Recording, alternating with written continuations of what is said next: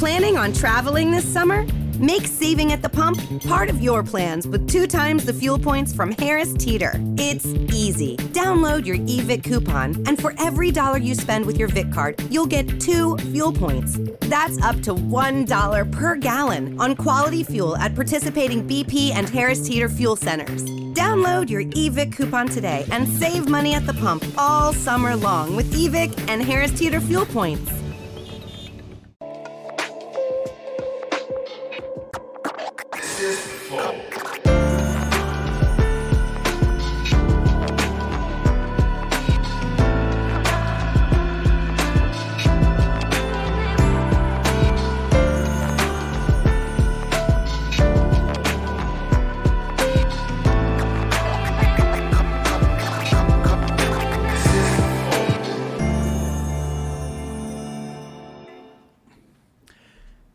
Estamos começando mais um Flow. Eu sou o Monark, do meu lado o Igor, elegante, bonito, olha a camiseta linda ele tá vestindo.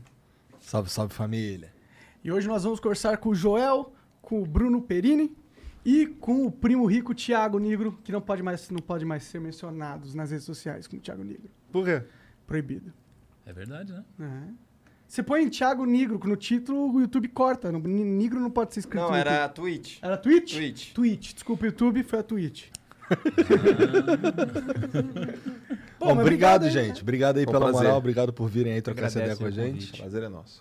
Bom, antes da gente continuar esse papo foda, eu preciso falar dos nossos patrocinadores, que é a Flash hoje. O que, que é a Flash? A Flash é um serviço revolucionário que pega todos esses ah, bônus que as empresas dão para os funcionários, seja vale refeição, vale transporte, vale. Tem muitos outros vales hoje em dia, né? Então, a Flash revoluciona porque ele pega essas empresas e fala, mano, em vez de você dar essa quantia de dinheiro e, e dar para coisas específicas, pega essa mesma quantidade de dinheiro que você já está dando para o seu funcionário e dá num cartão flash que ele pode gastar aonde quiser. Se for vale transporte que ele mais precisa, ele gasta no transporte. Se for alimentação, ele gasta em alimentação. Mas ele não precisa gastar nisso, ele pode gastar em qualquer coisa se ele tem um cartão flash. É um Mastercard, vale na milhões e milhões de estabelecimentos dá para passar, tá? Então se você trabalha numa empresa e tem um benefício tipo é, vale transporte e quer ter um benefício muito melhor pelo mesmo custo para o seu patrão, entre em contato com a Flash, peça para o teu chefe entrar em contato com a Flash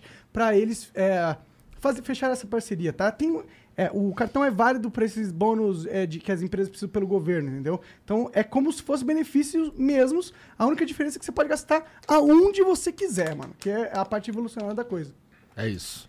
E a gente também é patrocinado pela Insider. Exato. eu- Aqui, ó, estamos usando Insider, inclusive. camisetas pica. O que, que, ela, que, que ela tem de diferente? É uma camiseta te- tecnológica. te- te- uma camiseta tecnológica porque os fios são modernos, novas tecnologias de tecelagem que inventaram. Então ela não amassa, tá bom? Ela não é, desbota, não vai perder a cor com o tempo. Ela é anti-odor, ou seja, sabe aquela camiseta que você veste e já começa a feder instantaneamente? Essa é o oposto dela. o oposto, entendeu? Você veste e você pode estar fedendo que ela vai manter lá dentro o máximo possível, porque ela é feita pra isso. Isola, exatamente. É a camisa perfeita pro Monark. Porra, Vocês todos estão vivos por causa da Tech T-shirt agora, porque senão tava todo desmaiado com o odor. Então vai lá, mano, compra na loja. É, qual que é a loja, Genzão? Manda pra gente. Insiderstore.com.br Insiderstore.com.br. Você vai comprar, Igor? Eu vou comprar e você também vai dar de presente pros Ah, é amigos. verdade. Dá pra treinar? Dá pra treinar? Ou se dá. Ó, essa aqui é sua. Boa. E temos mais duas aqui. Ô, É mesmo? É, rapaz. Obrigado. Todo mundo vai ganhar uma. A do Thiago, a do. Thiago, a do Thiago é M? A minha é, é Eu não P. sei, tem uma Essa- que é aí a que é minha P. é P. Eu não sei qual que é. É, a minha é P, Joãozão.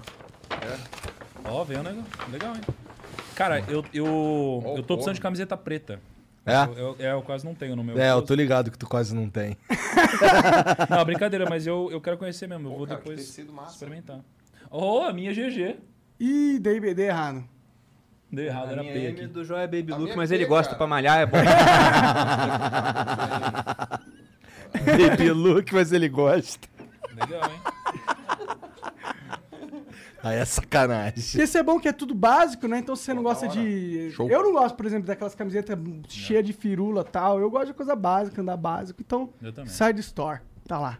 Vai lá, compra lá.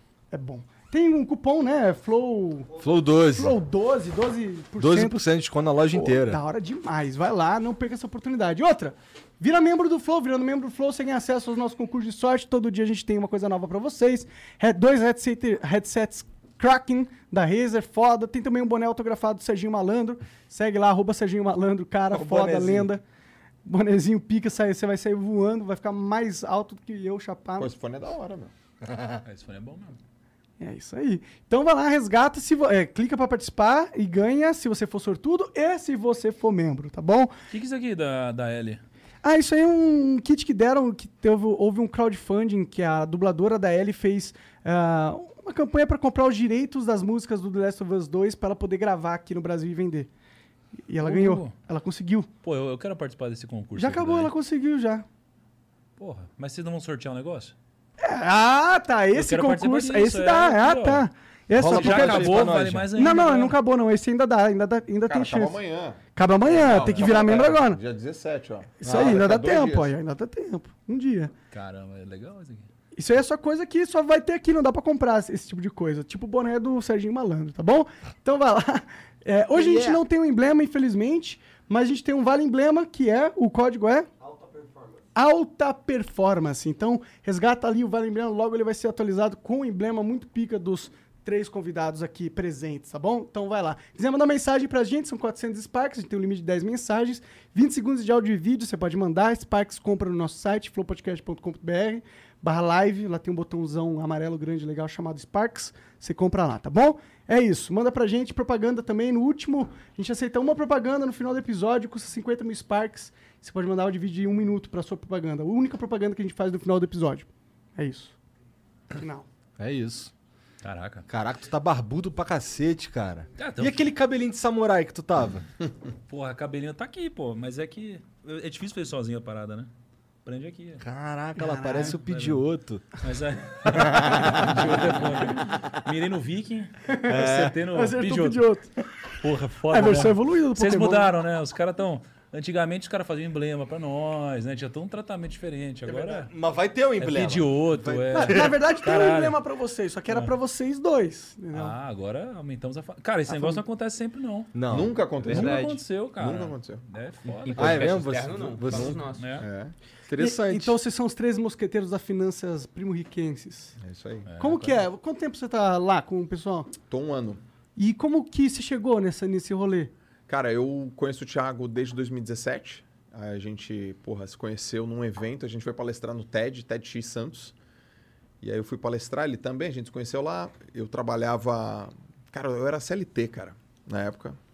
Eu trabalhava num projeto social do Neymar. Ah, da hora. É, lá na Praia Grande, Instituto Projeto Neymar Júnior. Foi muito legal a experiência.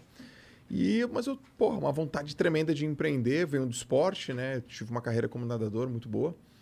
E encontrei o Thiago numa palestra. A gente se conheceu lá, palestramos. Rolou uma sinergia violenta. Aí, dois dias depois, ele... Eu morava em Santos. Ele falou, cara, sobe, sobe aqui para Sampa, né? Porque quem mora em Santos é sobe para São Paulo. Que eu vou apresentar uma ideia aqui, ver se você topa. E era aquele... Era o Código da Riqueza. Nossa, lembra disso, cara? Lembra disso, Faz velho? tempo, cara. um projetaço aí pra gente entender o que tinha por detrás da mentalidade das pessoas milionárias e Pô, bilionárias. mas calma aí, você tá pulando fase, mano. Uai. Contar no momento que a gente se conheceu, cara. Não, mas é, é legal você, você ter a, Deixa eu tua, contar a tua impressão que foi, Vai, porra, essa foi parte, irada. cara. Foi assim, ó. É, porra, eu, eu, eu nunca tinha falado muito no palco, sabe? Há, há um tempo atrás. E aí eu fui dar uma das minhas primeiras palestras e foi num TEDx, onde aquele evento legal. E aí nesse evento, é, eu lembro que eu, eu palestrei cedinho. E aí a gente foi almoçar depois, os palestrantes. E aí tinha um cara na mesa que não tinha palestrado ainda. Que era esse cara aqui. E aí, é, todo mundo pediu, porra, era um bar em Santos, a gente pediu cerveja, pediu, sei lá, parmegiana, pediu um monte de coisa. E aí, esse cara aqui pegou e pediu uma salada, mano. Aí todo mundo olhou, eu falei, por que você pediu uma salada, cara? Aí ele falou, não, cara, é porque eu ainda não palestrei, então eu tenho que manter o foco. Eu falei, caraca, o cara tem que manter. Que, que loucura esse negócio, né? Eu, eu nunca tinha ouvido um negócio desse, né? Comida tira o foco, cara? É, como assim, cara? Não, aqui o tipo de comida que a galera É. tava comendo ia deixar os caras preguiçosão. Pesadão, né? é, mas Pesadão. total. Depois se eu como um hambúrguerzão, Muito, velho. E aí, o que aconteceu? Aí eu falei, nossa, que negócio diferente. Ele comeu a saladinha, todo mundo se divertindo, não sei o que lá. E aí ele falou, ah, vou palestrar logo depois do almoço. eu ia voltar de táxi antes. Eu falei, eu vou ficar aqui para te assistir. Aí eu fiquei para assistir ele. Só que o meu táxi chegou antes. Ele tava entrando no palco, meu táxi ficou meio que esperando. Eu fiquei assistindo do fundo do salão, e com a portinha semi-aberta, ele palestrando. E o TED são palestras de mais ou menos 15 minutos. Não mais do que isso, né? E aí ele palestrou. Eu falei, caraca, eu nunca vi um cara palestrando desse jeito, velho. Foi a palestra mais bizarra que eu já tinha visto na minha vida, assim. Eu falei, nunca vi um palestrante melhor que esse cara. E aí eu peguei, entrei no táxi, e eu falei, eu preciso me conectar com esse cara, que é o Joel. E aí eu falei, precisamos conversar. E foi daí que partiu minha admiração pelo Joel, e eu falei, pô, preciso, preciso conhecer esse cara. Foi E sobre a o que a a palestra conectar. dele? Foi sobre o quê? Alta performance. Alta performance, é. performance. É. Entendi. E que tem a ver com, com tua vida nos esportes também. Tem a ver, cara. Porque em 2017, eu tava, sei lá, no intervalo lá no Instituto Neymar e vi, passei assim no Facebook e vi um cara falando assim, porra, sou a maior autoridade de alta performance do Brasil e tal. E aí naquele dia eu falei pra mim, eu vou ser esse cara. Eu vou ser o maior. Mas não sabia nem como, né? Então a primeira coisa que eu fiz foi isso. O que, que a turma tá falando sobre alta performance no Brasil? E eu vi que o conceito tava equivocado. De que forma? Porque assim, ó, alta performance, inevitavelmente, tende a haver uma comparação externa. E aí o cara falava assim, se você for alinhado, tiver seus objetivos claros, se você for um cara é, produtivo, se você souber fazer, sei lá, seus planejamentos de maneira específica, você vai estar em alta performance. E eu peguei livro, um livro falava disso, outro disso, eu falei, velho, isso não é alta performance. Eu vim do esporte. Alta performance é nadar com um monte de cara e subir no pódio. Isso é alta performance. Fim. Vocês são alta performance. Vocês são topo. Então, eu falei, aí eu falei, cara, isso não é alta performance, é alto performance.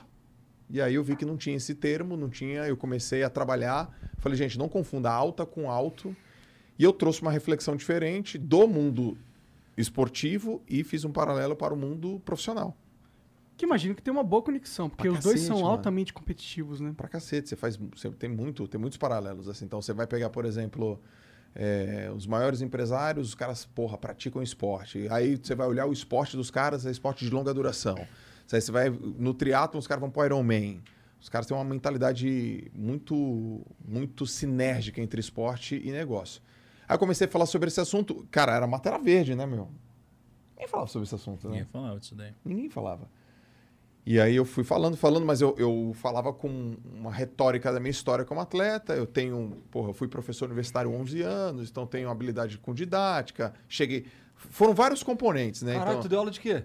eu, eu, fui, eu me formei em educação física, aí eu comecei dando aula de atividades aquáticas. Eu não curtia muito, porque eu achava uma bosta. Pô, ah, meu professor de natação. Mas eu era muito bom, e ainda sou, né, em análise de movimento. Eu virei professor de biomecânica. Da hora. É, Caralho, cara, me desculpa, mas tu tem quantos anos?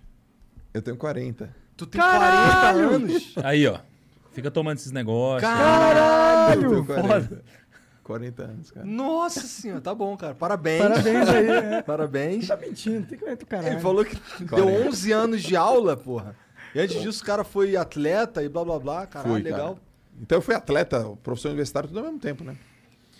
E então, porra, juntou o assunto com a minha didática, com a minha história, com Mata Verde, com porra, timing, conhecer os caras e o cara gostou de mim, esse aqui gostou de mim, aí a internet tava receptiva. E foi assim que a gente se conheceu. Então a gente tem uma amizade desde 2017, que foi quando eu conheci o Bruno também. Pelo Thiago. É. Fui gravar com o Thiago uma vez na corretora Rico. Na verdade, nem era contigo, era só um dia de gravação que a gente esbarrou lá. E aí o Thiago tava com o Joel. Ele chegou e me apresentou. Perini, tá aqui um cara que lê mais do que você. E aquele era um ano onde eu tava num desafio louco de ler 60 livros, coisas assim. Eu falei, caramba, esse cara lê mais do que eu, esse cara lê muito. aí fui conversar com o Joel, né? Gostei bastante do Joel de cara. Eu lembro exatamente desse dia. Igual eu lembro do dia que eu conheci o, o Thiago também, que foi um pouco antes. E não tinha como saber, né? Que três anos depois, mais ou menos isso. Quatro anos, né? Quase quatro anos quatro depois, anos, é. a gente ia virar sócio. Mas foi bem bacana. Conheci o jovem que era um cara diferenciado, com o Thiago foi a mesma coisa. E tu tava nesse mundo por quê? Por causa da minha esposa. Ela começou a usar a rede social falando de alimentação, de estilo de vida. E ela cresceu muito rápido. Em seis meses, ela bateu o que eu achei um número irreal na época. E hoje as pessoas acham que é pequeno, né? Ela bateu 100 mil inscritos no YouTube. Bom, bom. E eu pensei, Porra! caramba, 100 mil Do pessoas. nada, sem É. ajuda, é incrível, cara. Exatamente. E eu comecei a pensar, e se eu fizer a mesma coisa no nicho de finanças? Aham. Porque na época, quem tinha era o Thiago com uns 300 mil inscritos. A Natália Arcuri tinha um pouco mais do que isso, e tinha o Serbase, que é, é muito antigo, aí vários livros, mas você não tinha tantos nomes quanto existem hoje. Eu pensei, vou entrar nesse mercado. Aí teve muita gente que falou para mim, tá saturado. Eu pensei, bom, se tiver saturado, eu preciso só de mil pessoas. Se eu tiver mil pessoas que gostem muito daquilo que eu faço, me pagando mil reais, eu tenho um milhão. Pra mim tá ótimo, pô. Um milhão resolve a minha vida plenamente, né? Total. Aí entrei nesse mercado, felizmente eu consegui muito mais de mil pessoas me assistindo. E logo no começo teve um evento do Robert Kiyosaki, que é o autor daquela série de livros Pai Rico, Pai Pobre aqui no Brasil. E o Thiago foi um cara chamado para ir nesse evento. Eu esbarrei com ele lá, fui cumprimentar o Thiago pelo trabalho dele, tirei uma foto com ele. Na época ele conseguia andar no evento sem ser parado a, a cada momento, né? Ele já estava famoso, mas ele era famoso num nicho muito específico de pessoas. E aí, quando eu postei a foto no Instagram, ele viu que eu tinha um perfil, começou a me seguir, a gente começou a trocar umas ideias. E aí nasceu uma parceria que durou quatro anos até virar uma sociedade. Eu com o Joel foi basicamente a mesma coisa. A gente foi ficando amigo e estamos aqui, né? Tamo aqui, Mas o cara. Pereira tem uma coisa legal, a parte da história dele que não, não contou agora, que ele foi do exército há muito tempo, cara. Eu fui 11 anos do É exército. mesmo? É. Eu era paraquedista, eu era Caralho. primeiro de turma na Academia Militar das Agulhas Negras. E, cara, tem umas histórias que eu descobri só depois. cara oficial do exército. Eu era. Número um, número É. um. Número um, cara. Eu fui o primeiro. da minha turma. É? Tanto que quando eu, eu tava pra ir embora do exército, é, até o meu avô, pro meu avô ia ser general. Ele falou, você não vai ser general? Eu falei, não vou ser general, vou- embora. E foi a melhor coisa que eu fiz na minha vida, né? Porque a internet, em apenas cinco anos, foi em 2017, na verdade quatro anos, é, mudou demais. Pô, como é que era? demais. Como é que era receber ordem de gente burra, cara? Cara, eu vou te, eu vou te falar o Caralho. segui. Lógico que Não, tinha é porque pessoas... Eu fiz isso. Eu, fiz, eu recebi foi- ordem de gente burra. Você- você foi exército Só que eu fui Só não foi recrutado. agulha é. negras, né? Eu só não estudei pra caralho pra passar. Eu nem fiz essa prova. Algumas das pessoas mais inteligentes que eu conheço são caras que estão no exército e vão ficar lá a carreira toda. Sim, você pega, por exemplo, o meu comandante na Academia Militar das Agulhas Negras foi comandante do Exército há pouco tempo, o General Leal Pujol. Ele foi primeiro em tudo que ele fez. Ele foi primeiro na AMAN, ele foi primeiro depois no curso de capitães, foi primeiro no curso dos coronéis, chamado Escola de Estado Maior. Foi primeiro em tudo, então ele foi primeiro de ponta a ponta. Foda. É, é o Lewis Hamilton, do- da academia militar, assim, da, da formação militar. Então lá eu conheci pessoas brilhantes, só que eram caras que usavam a inteligência deles para aquilo, para a vida do funcionalismo público, né?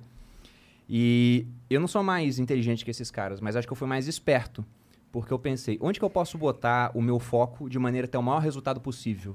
E é no mercado financeiro. As recompensas do mercado financeiro são tão grandes que vale a pena, mesmo não sendo uma dessas cabeças brilhantes, se posicionar nesse mercado. Porque se você pegar uma migalha desse mercado, você tá rico.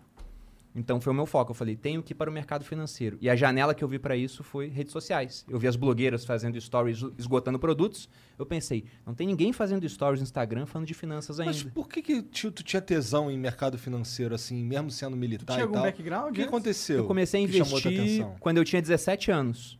Com 17 anos eu ganhei meu primeiro salário. E a minha família, é uma família de classe média, nunca me faltou nada, mas eles sempre tiveram muito problema com dívida. Os meus pais, inclusive, se separaram. Parte do problema, com certeza, veio do, do dinheiro. Aham. Então eu vi aquilo acontecendo, né? Nada faltava, mas não sobrava nada. Eu não tinha dinheiro para levar uma garota no cinema, por exemplo. Eu falei, eu não quero viver isso, então eu fiz o concurso público para sair de casa o mais cedo possível. Saí com 17. Com o meu primeiro salário de 400 reais, eu pensei, vou investir. Até porque era uma época onde todo mundo estava investindo em bolsa, mais ou menos parecido com agora. Dentro daquela realidade daquela época, com menos informação disponível. Era 2006, você comprava ações da empresa de salsicha do tio Ted, o negócio dobrava no outro ano. Então, eu investi 100 reais naquele ano em um fundo de investimento e dois meses depois eu tinha 140. Que em termos absolutos é pouca coisa, 40 reais, só que era 40% de rendimento. Então, depois que isso aconteceu, lógico que subiu, caiu, mas aquilo virou a chave na minha cabeça. Eu pensei, eu tenho que descobrir como é que funciona melhor esse mercado. E fui fazendo isso até o ponto que eu já tinha um patrimônio cujos rendimentos eram maiores do que aquilo que eu ganhava como militar. Então, nesse ponto, eu falei, agora eu já posso sair da minha carreira, começar uma outra carreira. Inicialmente, eu pensei em ser o bastidor da minha esposa e tentar o mercado financeiro. E aí acabou que eu saí do bastidor dela porque o mercado financeiro explodiu tanto, né? Graças aí a, a trabalho feito pelo Thiago, a Natália, outras pessoas muito grandes, mas a bolsa subindo também, foi uma mudança, era o fim do governo Dilma, o começo do Temer, a bolsa começou a decolar. Bitcoin saiu de 2 mil reais para 70 mil.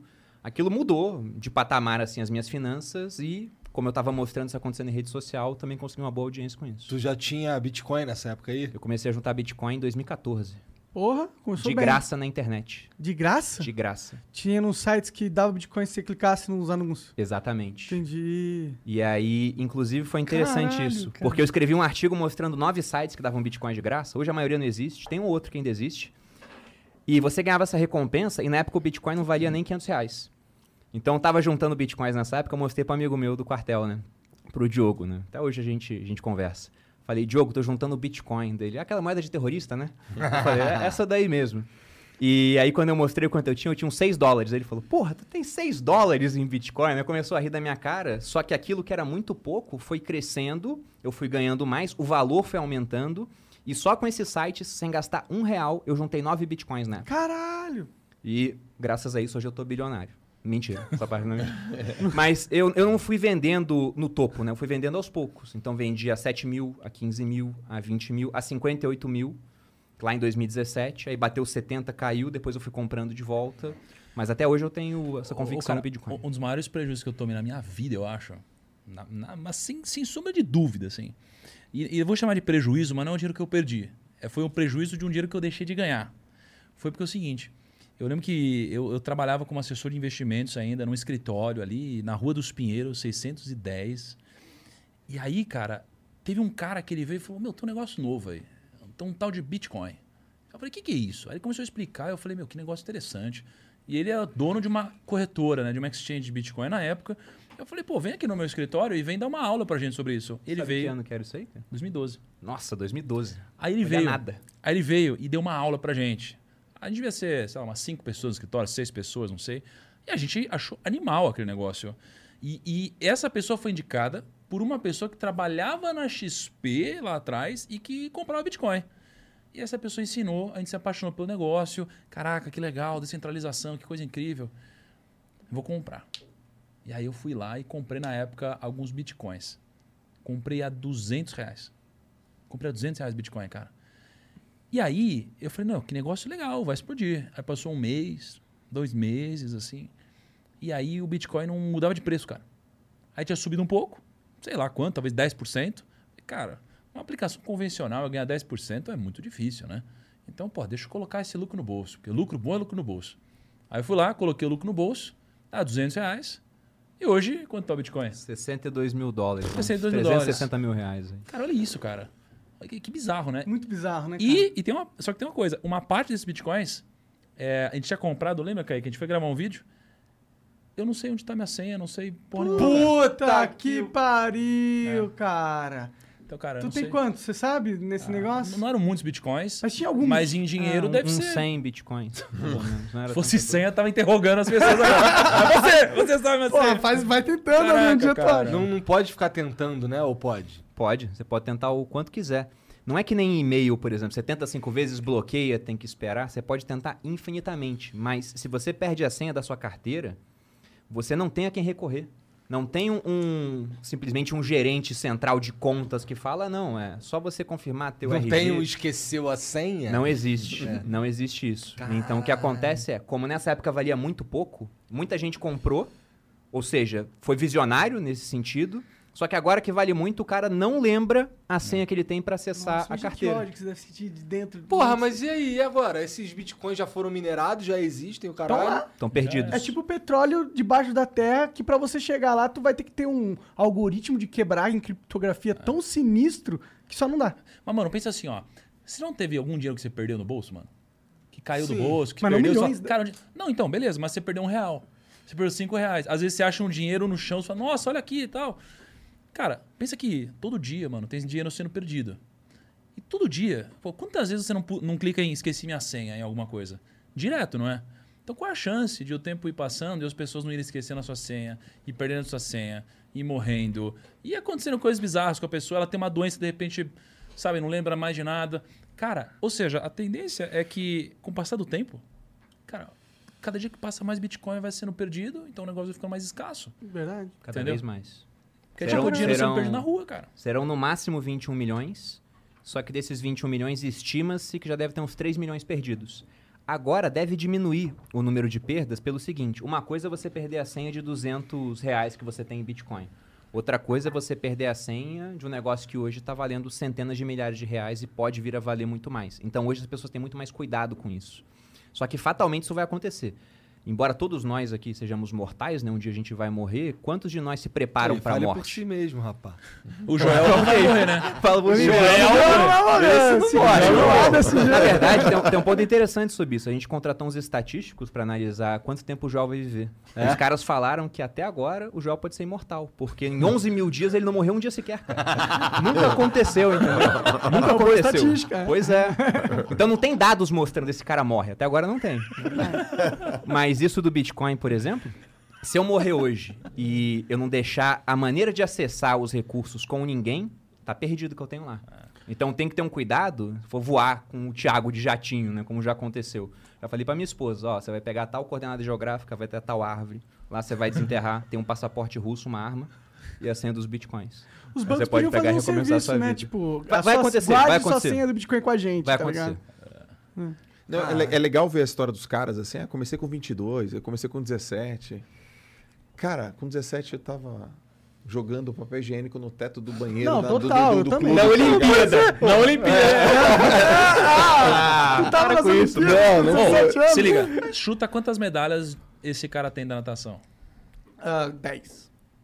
800 medalhas, mano. Sério, sério? 800 medalhas, cara. 800? Não é isso? Dá pra Tá ganhar louco, tanta cara. medalha Como que ganha assim? tanta medalha assim, Ele é imortal mesmo, né? Aí, ó. Ele tem uns E 40 anos é o 200 caralho, é verdade, o cara é vampiro. E contra quem que ele competia, cara? Gustavo Borges, pô. Porra! Porque o Gustavo Borges, a, mão dele de uma ponta a outra é a minha altura, cara. É, bizarro, a envergadura do cara é gigantesca. Não, mas os caras falam, porra, aí com 20 anos, eu tava, tava investindo. Minha história com dinheiro foi assim, ó. É, com 30 e, sei lá, mano, 6 anos, eu tava trabalhando CLT, encontrei esse cara aqui, aí conheci, ele foi, a gente se viu lá no TED, aí deu uns 10 dias, eu cismei mandar uma, uma mensagem, a mesma mensagem para 10 pessoas. Peguei 10 caras, amigos meus, assim, eu não, lembro se tinha mulher, acho que tinha umas três, quatro mulheres, um grupo de pessoas, amigos assim. Falei assim: ó, escolhi vocês a dedo, vocês são muito importantes pra mim, me classifica em uma ou duas palavras. Aí veio: inteligente, mentor, Pô, legal. o cacete. Aí caiu nele. Ele, deixa eu pensar. Tá bom, aí deu uns 20 minutos ele mandou: desperdício. Caralho! Aí eu falei: Tiagão, entendeu a pergunta, mano? Quer que eu repita? Cara, desperdício, velho. Por quê, mano? Aí Ele responde assim, ó. Um cara inteligente como você não tá rico é muita burrice. Esse foi meu começo com, com dinheiro, cara. Esse com O dinheiro. cara te chamando de burro. Burro. Falou, pô, você é inteligente. Caralho, o cara, mó romance ele criou aqui, você... Chamando de burro. Eu, eu- eu gostei da entonação, não foi burro, foi burro. Aí, cara, Pior eu que o Bruno falei... dessa, chamou a gente de burro também. Cara, eu falei, porra, então... Porque a gente não sabe ganhar dinheiro. e é Mas verdade. ele tem razão. É, né? é Pô, cara, o que eu tenho que fazer, meu? Eu lembro até hoje, assim, porra, então, que, porra, não quero mais ouvir essa parada aí, né? E aí, a primeira, minha relação com o dinheiro, a primeira vez foi assim, Thiago, onde você botou seu dinheiro? Aqui, então vou botar no mesmo lugar, porque se você se ferrar, eu me ferro junto. Se você ganhar, eu ganho. Eu não tive essa escola, né? Eu não tive essa escola. E foi aí um momento que eu tomo uma decisão de viver do, do que eu sei fazer, né? Empreender. Aí eu lembro que em 2018 esse cara ia lançar um livro chamado Do Mil ao Milhão. Tá ligado? Já leram? Aham. Aí tem Não, três coisas lá no livro: ganhar mais, gastar bem e investir melhor. Aí eu tô andando com ele lá em. Onde que era, Tiago? Orlando. Orlando. Puta, assim, cheio de dúvida na minha vida. 36 anos, 37. Falei, Thiago, desses três aí, velho, o que, que eu tenho que fazer realmente pra ficar rico? É investir melhor? É ganhar mais? Ou gastar bem? Ele falou, velho, é ganhar mais. Aí eu já desliguei os outros dois capítulos do livro. Falei, então os outros dois eu não quero saber. E não ganhar mais, o que, que eu tenho que fazer dele? Escala. Pega tudo que você sabe fazer e vai pra internet. E põe na internet. Foi aí que começou a minha jornada financeira. Aí você começou a fazer umas, uns vídeos sobre alta performance, foi isso? Cara, não, eu comecei a dar programa de mentoria, treinamento, né? Sobre empreendedorismo. E, cara, meu nicho era empreendedor, cara. Eu falei, pô, hoje eu falo com grande massa, né? Assim, sobre saúde, sobre alta performance, sobre foco, disciplina, sobre empreendedorismo. Mas eu comecei falando sobre é, empreendedorismo pra galera lá de Santos, que era da educação física, e depois os caras do de nutrição, depois cara de fisioterapia, e eu fui falando, falando, falando, falando, falando, falando, falando. Mas teve um momento também na nossa carreira, né, cara, que, que 2019 foi muito bom para nós na internet, né? Quando a gente faz umas lives de madrugada e cria uns desafios e a internet res- é, recebe bem. E aí eu comecei a rampar em 2019, cresci pra caramba. Aí eu consegui aprender, eu consegui é, ensinar muitas pessoas, cobrar mais barato e ganhar na escala. E também aumentar minhas fontes de, de receita. Aí o negócio ficou legal. Aí, falando em live de madrugada, mano. Daqui a pouco tem uma, aliás, começando aí. É, né? 5 e 6 da manhã. Vamos mano. arrepiar. É. Caralho. Começa daqui a pouco aí. É. Mas qual que, é, qual que é o desafio dessa vez? Eclesiastes, cara. Ah, eu vi, eu vi lá no Instagram. Eclesiastes, cara. Esse Mas me é explica aí. Eclesiastes. Isso aí é um bagulho bíblico. É um bagulho bíblico, cara. É, é que, cara, eu tenho um. Pô, tem uma pessoa que eu admiro muito, né? E chama Thiago Brunet. Pô, não sei se ele já veio aqui, mas. Que é amigo do Dave também, que veio aqui, que é um cara incrível também. Pô, um- uma vez o, o, o Brunet ele chegou pra mim e falou: Pô, Thiago, você, você fica estudando as pessoas ricas, as pessoas têm sucesso nos negócios, né? Mas, cara, você tinha que estudar Salomão. Eu falei: Pô, mas quem, é- quem é Salomão? Ele falou, Salomão foi o cara mais sábio e mais rico da história. Eu falei, para, como assim? Ele falou, "Aí, você tem que ler a Bíblia. Eu falei, porra, e eu sempre tive muito preconceito com a Bíblia, né? E aí eu falei, por que ler a Bíblia? Ele falou, ah, porque para você, que é um cara que está estudando e busca muito sobre dinheiro, sucesso, negócios, pô, uma das palavras mais citadas na Bíblia é dinheiro. Só que sob outros nomes, né? Sob outras, outras palavras, né? Alguns sinônimos. Eu falei, não acredito. Pô, mas está na Bíblia dinheiro. E aí, cara, daí eu comecei a ler ah, Provérbios, que foi escrito por Salomão, e comecei a estudar Salomão. Isso faz dois anos. E, e há dois anos, quase todos os dias, eu leio Provérbios de manhã.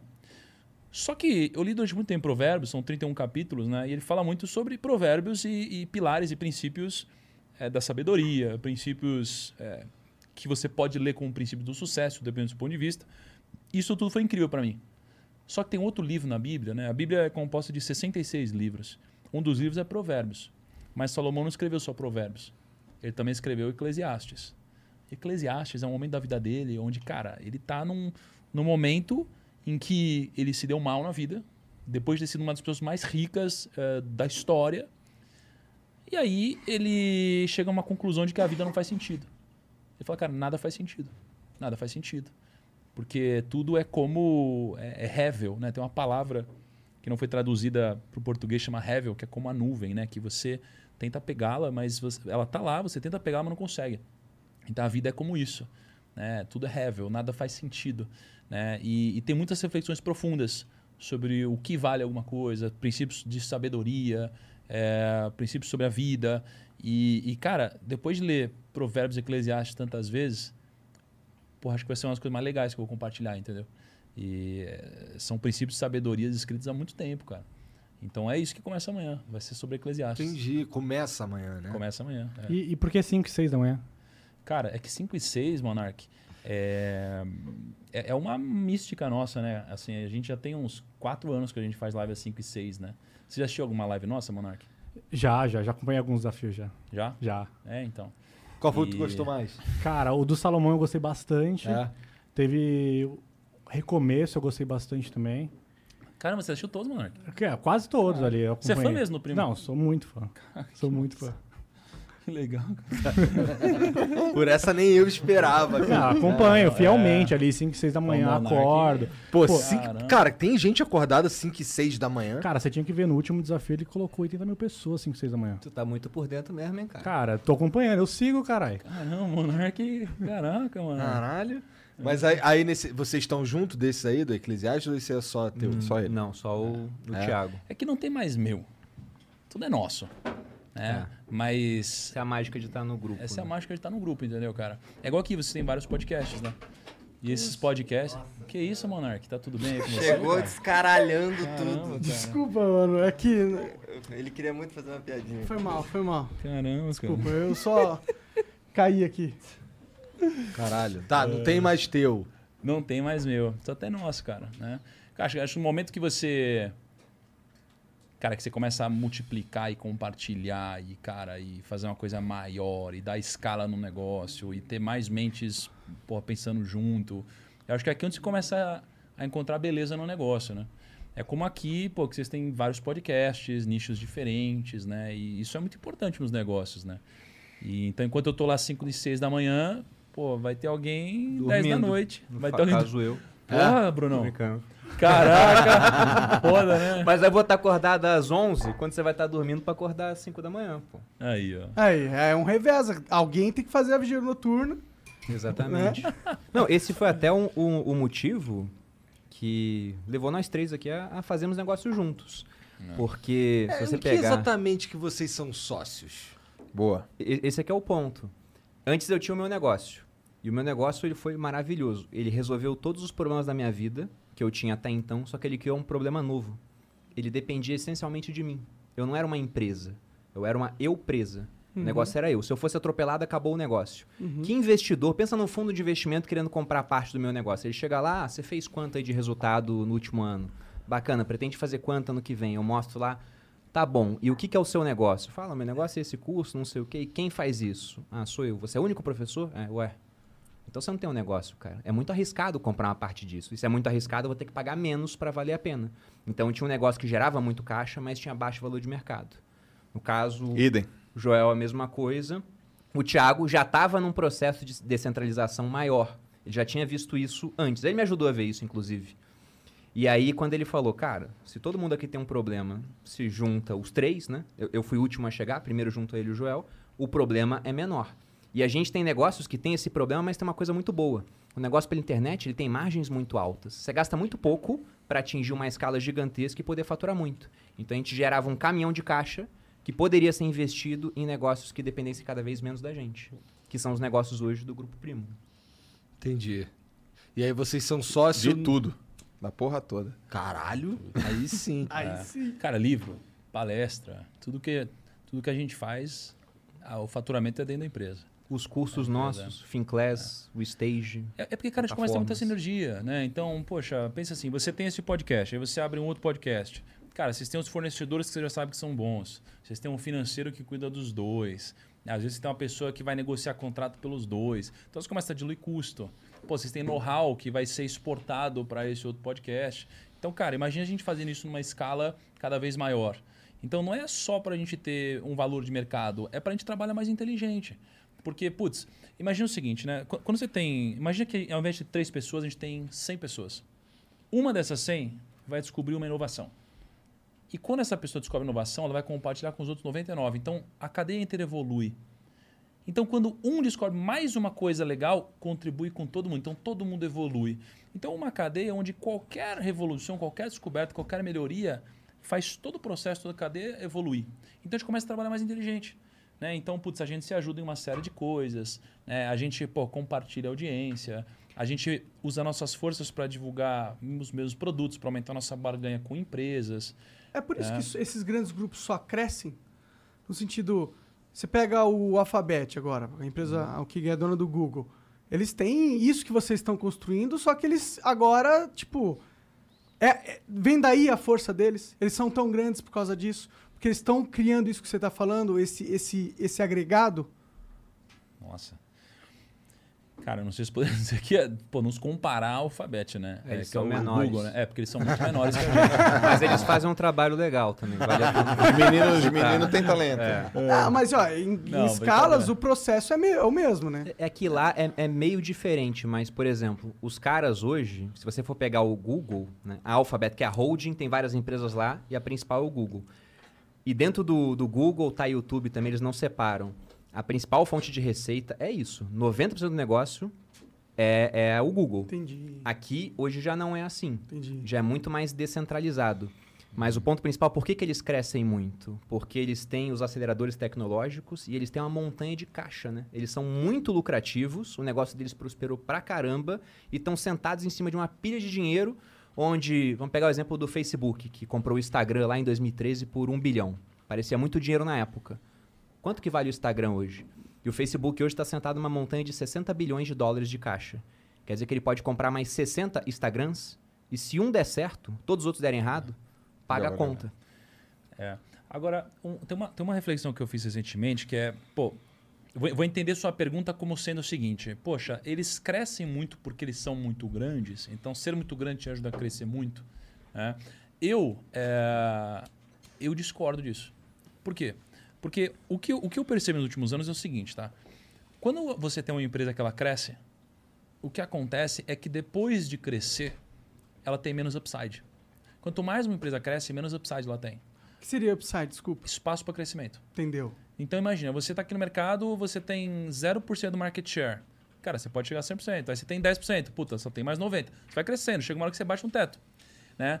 Só que quando você fica muito grande, o que, que você começa a fazer? Como você começa a ter menos upside, né? você começa a perder muitas vezes os maiores talentos, cara. Porque os talentos... Imagina, o que, que é melhor? Você está numa empresa hoje é, que já cresceu ou numa empresa que vai crescer? Depende. Mas as mentes mais brilhantes são aquelas que, que constroem, aquelas que multiplicam, aquelas que apostam em visões que vão se concretizar. Então, essas mentes brilhantes, chega uma hora que ela perde upside. Ela fala, putz, eu já fiz, já cresci, já fiz o IPO. Cara, a empresa gera muito caixa, mas puta, pra onde que ela vai? E geralmente a empresa contrata alguém e, e oferece um upside pra pessoa.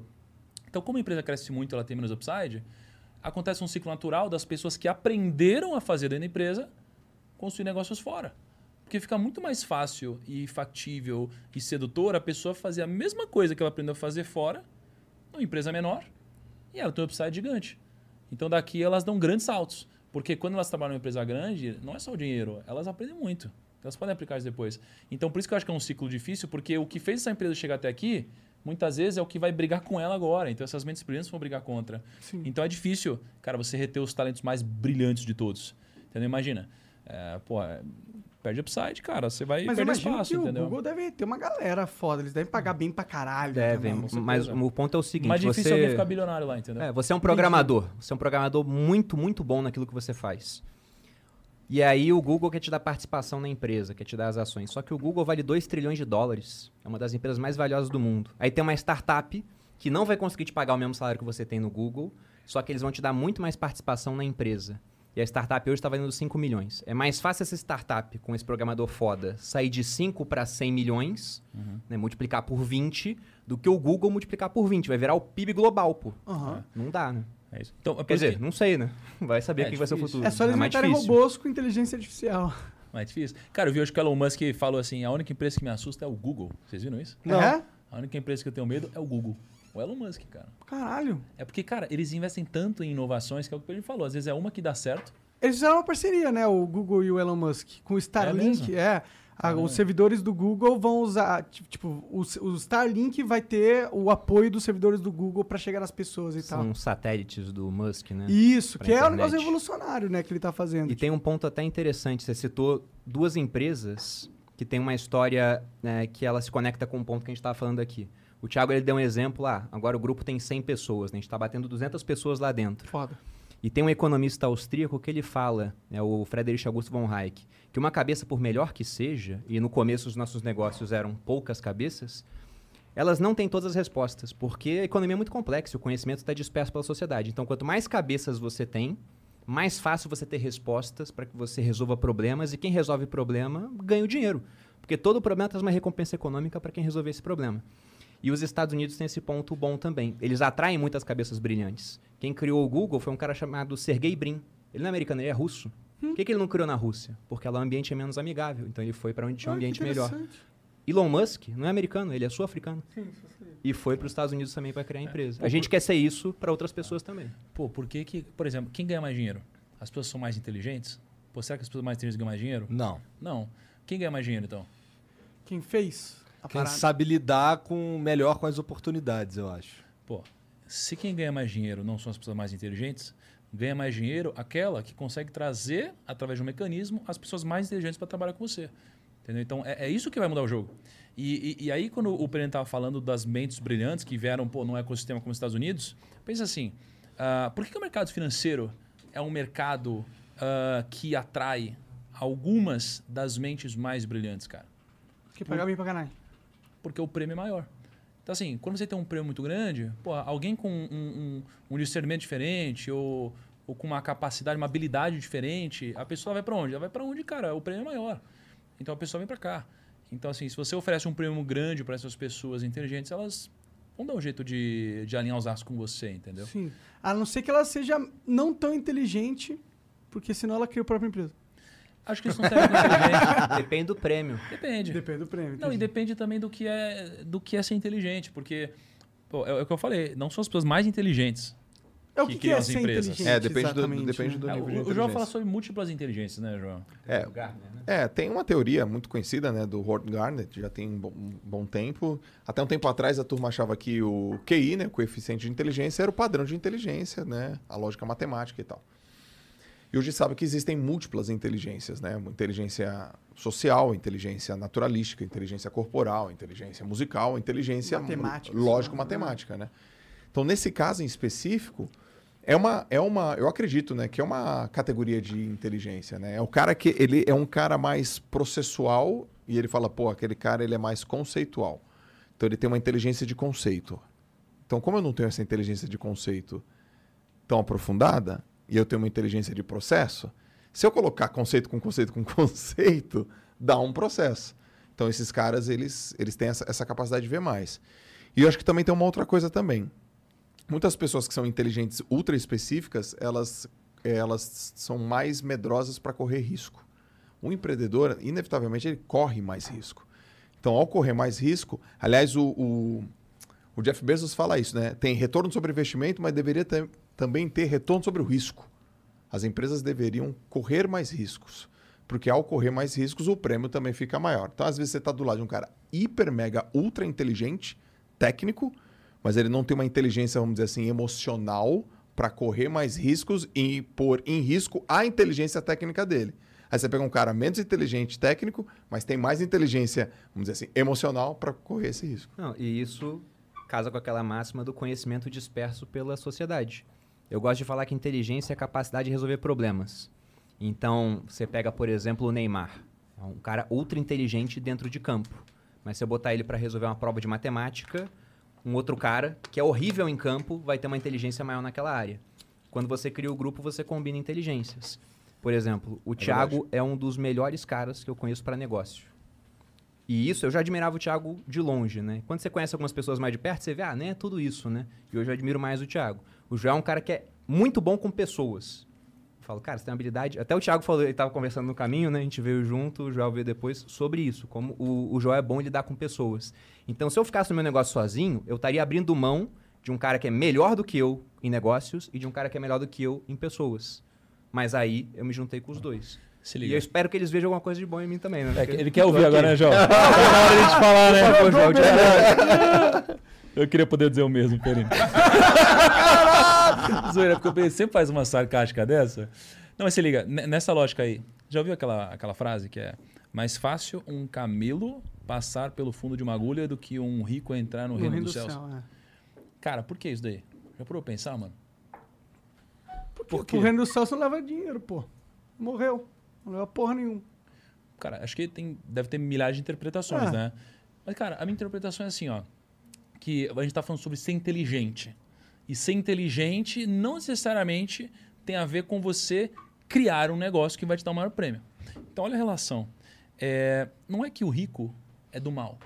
Igual muitas vezes até as pessoas pregam que, né? Poxa, não, é, é rico é coisa do mal e corrompe as pessoas. Não é isso Principalmente no Brasil, né? principalmente no Brasil, é que quando a pessoa é muito rica, ela tende a ser uma pessoa que tem menos dores, ela tem menos problemas, ela, por mais que tenha problemas diferentes, ela, ela tem menos problemas, ela, ela tem mais bens materiais. É muito mais fácil um, um pobre financeiramente acreditar em Deus do que alguém que é muito rico e, e tem acesso a, porra, ah, eu quero viajar, vou viajar. Eu quero, eu quero, eu quero comer, eu quero.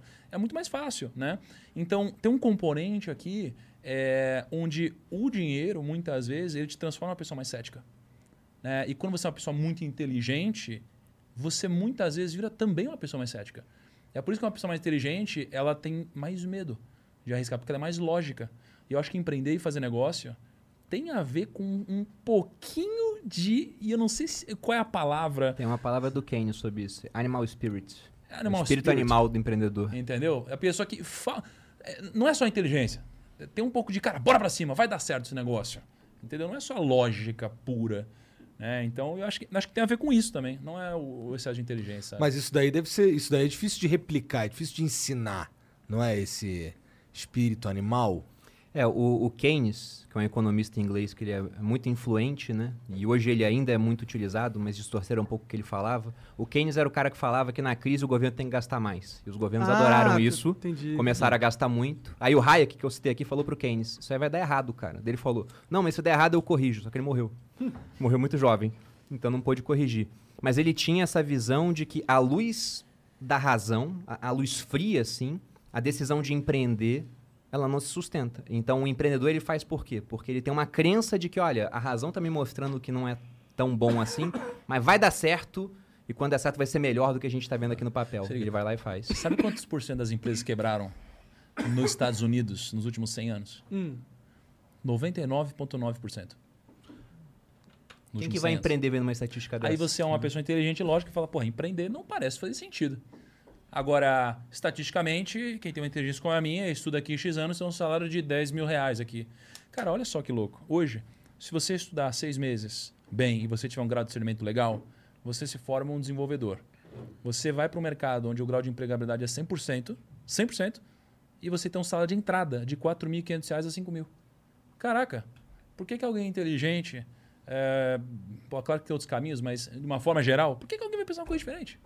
Vai querer se aventurar num momento, no, no mercado onde arriscar pra caralho. 0,01% ganha Mas no? Brasil, né? Caraca, Hum. entendeu? É, É aqui, aqui se torna.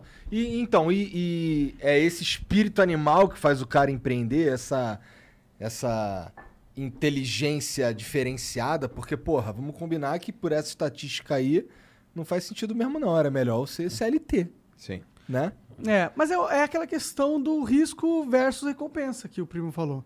Tipo, eu acho que as pessoas que são muito inteligentes, eles olham pra esse caminho deles. Vocês, vocês olharam pro caminho do, do CLT e falaram, mano, que 20 anos, que, co- como que eu vou estar? Você olha aquele gráfico na sua mente, da sua vida, e você vê que o gráfico não tá subindo muito. Tem a ver com isso ou tem a ver com. Cara, minha vi... eu queria que minha vida fizesse mais sentido. Como é que, como é, que Cara, é? eu vou falar do meu caso. Eu não empreendi porque eu pensei de uma forma lógica e falei, que incrível, eu vou ser um empreendedor, o prêmio é maior. Na verdade, eu fui empreender porque eu fui negado por todos os bancos de investimento no Brasil, cara. Necessidade no final. Mas eu queria ser, eu queria ser, cara, um puta funcionário legal de um banco de investimentos. Aí ninguém me aceitou. Porra, e talvez os caras até tivessem acertado. Mas acertando ou não, foi isso que me levou para o mundo dos negócios, sabe? Então eu fui empreender um pouco pelo. Pô, é, eu queria trabalhar no mercado financeiro. E a única coisa que tinha, porque ninguém me deu oportunidade. Eu acho que a maioria dos brasileiros, eles falam assim, cara, é, ninguém quis me contratar, tá tudo dando errado, pô, eu preciso vender aqui meu brigadeiro, eu preciso abrir minha lojinha aqui, preciso abrir meu negócio de cortar cabelo, preciso fazer alguma coisa para mexer, senão eu vou morrer de fome.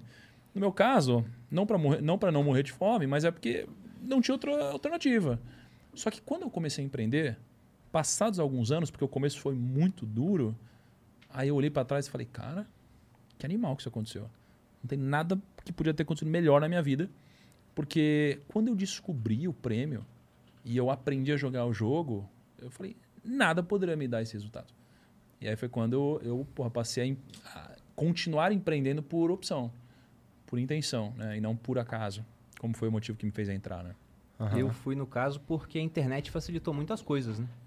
Eu era funcionário público. Se eu não fizesse nada, daqui a 15 anos eu estava me aposentando como coronel, no mínimo. Talvez não eu é chegasse ruim a também, general. né? Não, seria ótimo, vida tranquila.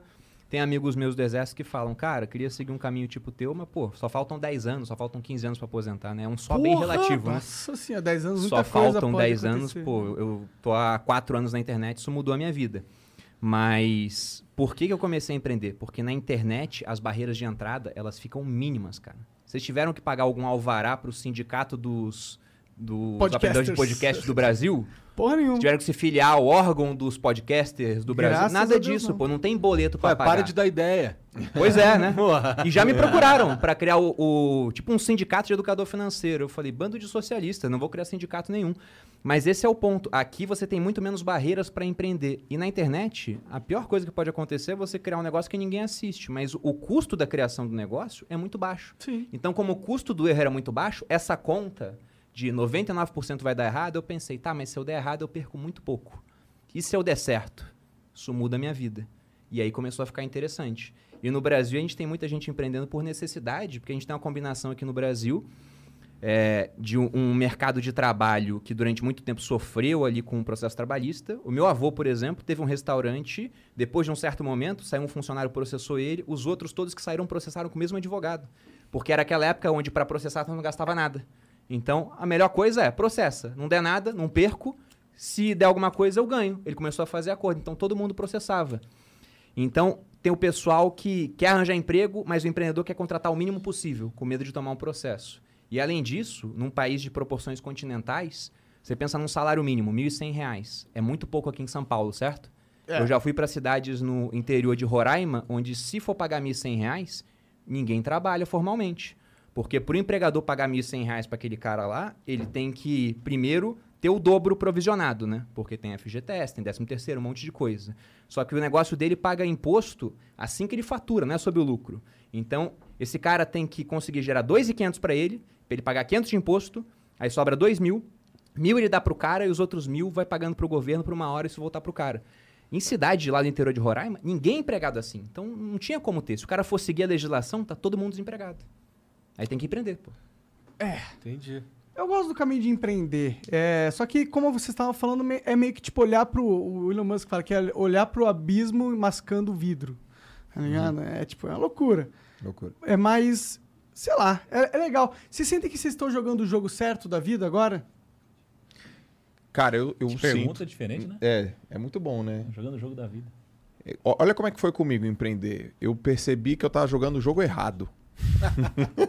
É o jogo da CLT. Cara, eu dava aula na faculdade. Então, eu sou, eu sou formado em educação física, né? Primeira formação. Só que eu sou formado de um, numa linha acadêmica, USP, mestrado, bati no doutorado, escreve artigo científico e. Como é que ganha um. Como é que ganha um professor? Como é que ganha um? Como é que ganha o professor? É, como é que ele é Ele ganha remunerado? por hora aula. Por hora. Um professor ganha por hora. Então, eu ganhava, eu ganhava por hora.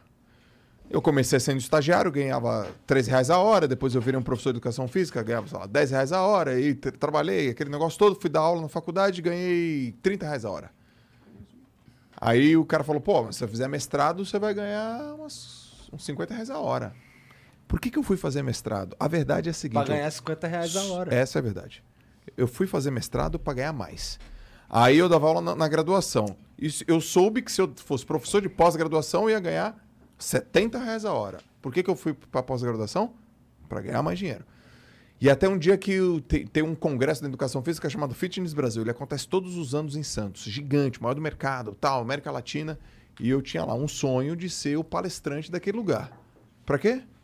Para ganhar mais, mano. Era isso que eu queria. Eu falei, eu quero ser reconhecido, quero ganhar mais. E aí tá aqui, tá aqui meu jogo. E aí, três anos trabalhando, fui e recebi uma mensagem, cara, a gente quer uma aula tua.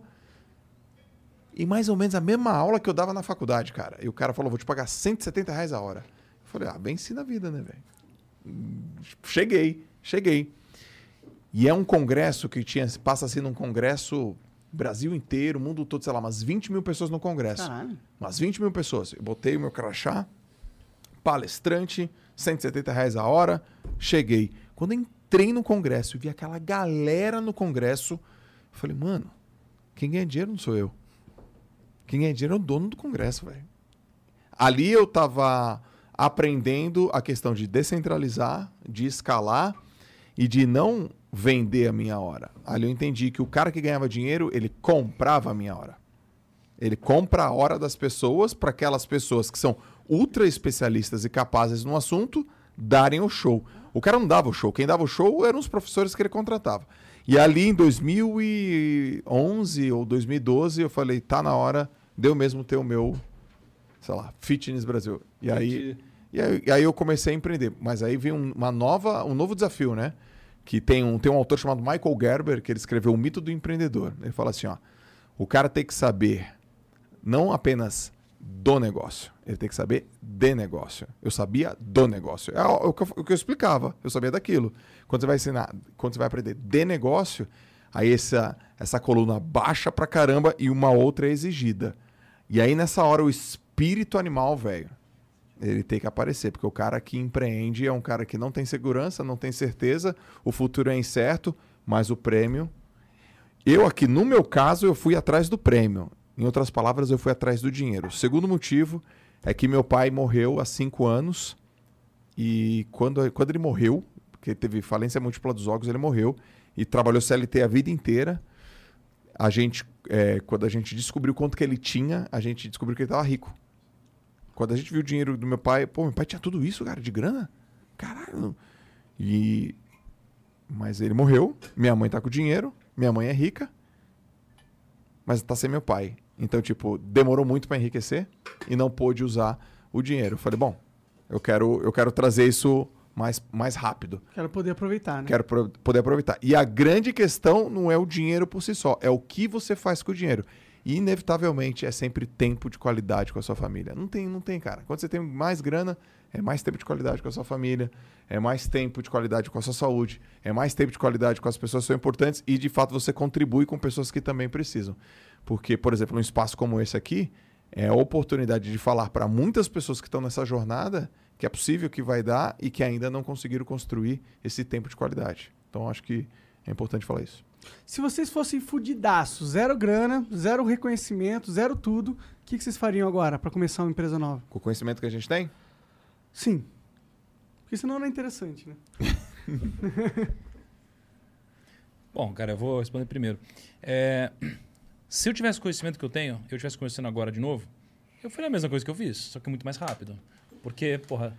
Mas se- como? Como você começaria? Qual que seria o seu primeiro passo? Primeiro passo, qual seria? Cara, o primeiro passo seria, porra, se eu não tivesse um celular, comprar um celular.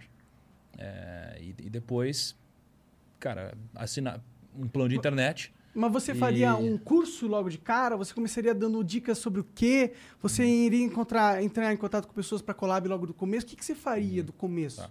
Cara, vou te, vou te responder de duas formas diferentes, tá? Se eu fosse para esse caminho, a primeira coisa que eu ia fazer seria, cara, é, celular, internet, começar a estudar gratuitamente pela internet, começar a gravar vídeos sobre finanças, dois vídeos por semana, da seguinte forma. Aliás, é uma coisa que eu falei, acho que da última vez que eu vim, virou até um corte que ficou bem legal, que eu faria o seguinte, eu iria pegar os 10 canais de finanças mais assistidos do mundo, canais que eu admiro, eu iria pegar os 10 vídeos mais assistidos de cada um desses canais, ia ter 100 vídeos. Eu iria pegar esses 100 vídeos, iria fazer um roteiro, iria aprimorar esses 100 vídeos, iria gravar dois vídeos por semana, ia ter 50 semanas de vídeo. Né? Eu ia começar a angariar uma audiência e com o tempo eu iria ensinar aquelas pessoas que querem um caminho mais óbvio, né, através de curso, através de educação, a entrar no mundo das finanças. Não como alguém que tivesse toda a autoridade do mundo, especialmente porque eu seria alguém que estava começando, mas iria em tom de humildade dizer que estou estudando e gostaria de compartilhar de uma forma organizada com quem estiver disposto. Eu sei que esse número será suficiente para enriquecer, talvez atingir a liberdade financeira em menos de dois anos, sabendo o que eu sei hoje. Né? E aí dali, poxa, conforme eu fosse adquirindo mais autoridade, o negócio ia sendo escalado. Né? Mas se eu não fosse para esse caminho, porque ele é sem graça, pô, é o que eu faço hoje, é óbvio. Se eu fosse começar de novo, eu faria o que eu faço hoje, né? Porque você investiu muito tempo aprendendo o que você sabe hoje. Se eu fosse começar de novo, eu provavelmente iria virar um desenvolvedor. Provavelmente. Eu fa- faria desenvolveria o que exatamente? Você, tem, ter- você teria um plano? Você tem algum plano de uma ideia muito louca se você fosse nascer o desenvolvedor, você faria? Não, cara. Eu talvez seria essa pessoa que seria o caminho padrão primeiro, porque eu acho que as pessoas elas não percebem o seguinte, né? Quando você trabalha para alguém, o que você ganha não é só o salário, você adquire muito aprendizado. E eu, e, e eu acho que é difícil você começar a empreender sem nenhuma experiência prévia. Então eu acho que a coisa mais valiosa que existe é você trabalhar para alguém e ativamente aprender, absorver alguma coisa. Então o que eu faria seria estudar pela internet. Se eu não tivesse dinheiro estudar gratuitamente, iria demorar mais para aprender, talvez de 8 meses a 12 meses. É, Você aprende e aprender a desenvolver. Acho que sim, acredito que sim. E, mas a, a vontade de fazer aprender muito mais rápido, né? Eu tirei muitas certificações na minha vida onde eu não estudei através de um curso formal. Eu estudava, pô, tudo que dava. Então eu provavelmente iria começar a desenvolver através de Python, que acho que é a- é a linguagem mais demandada hoje. Pô, em 10 meses eu acredito que eu estaria empregado ganhando de 4 a 5 mil reais. Pode crer. Né? E, só que dali, o meu foco não seria só ganhar o dinheiro e crescer na carreira. Seria ganhar o dinheiro enquanto eu cresço na carreira e enquanto eu aprendo sobre o mercado Uhum. né, de tecnologia. E dali, quando eu descobrisse alguma oportunidade, poxa, já tendo um conhecimento prévio, eu iria começar a provavelmente resolver algum grande problema nesse mercado. É, e hoje tem muitos grandes problemas. Acho que o maior problema hoje, o maior problema de tecnologia hoje é recrutamento de pessoas. Né? Ou Todas- se é. Todas Nossa as senhora. empresas têm um déficit de, de profissional de tecnologia. A gente, tá É. a gente aqui mesmo tá sofrendo, mano. Mas imagina, pô, vocês devem ter aqui quantos profissionais de déficit de tecnologia? 10. 10, né? Pô, cara, tem empresa com 5 mil profissionais de déficit de tecnologia. Aí você imagina, soma a sua, com essa, com a outra, com a outra, com a outra. Você fala, cara, o problema é gigante. Então, pô, sabendo de tecnologia, entendendo o tamanho desse problema, puta, é questão de observação até que você descubra que existe algo a se fazer para resolver esse problema. Uhum. E aí eu provavelmente iria para esse mundo. Né? E, e eu iria fazer alguma coisa nessa linha. Não sei exatamente o que, mas acho que as respostas iriam se alinhando dentro disso. E vocês, o que vocês fariam? Cara, eu tava aqui pensando, é, eu faria. Se eu sou, é, eu sou. Mantendo o que eu sei, né? Mas eu posso conhecer as mesmas pessoas. Não, não, aí é chi, aí é chito. Eu ia mandar um WhatsApp pros caras. então eu não conheço os caras. Não conhece. Você zerar, você é um anônimo na internet, você tem o seu conhecimento, Tá. mas zero total. Eu iria estudar tráfego pago. Eu eu iria isso que eu ia fazer. Eu ia pegar, comprar um celular, entrar na internet e só estudar tráfego pago. Só isso. Eu acho que em uns seis meses eu ia já ter um nível de, de conhecimento de tráfego pago, uns seis meses, de um 6 a 7. Depois eu ia pontuar uns 25 caras de um nicho que eu gosto, que eu gosto. Vai, hoje eu gosto de pessoas, desenvolvimento humano, performance. Eu ia listar 25 caras do nicho que eu gosto e eu ia trabalhar para todos esses 25 caras de graça. O primeiro mês.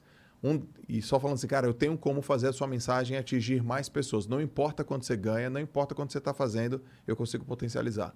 E quer ver mesmo? Eu vou fazer isso tudo para você de graça. Assim, assim, assim, assim, assim, assim, assim, assado.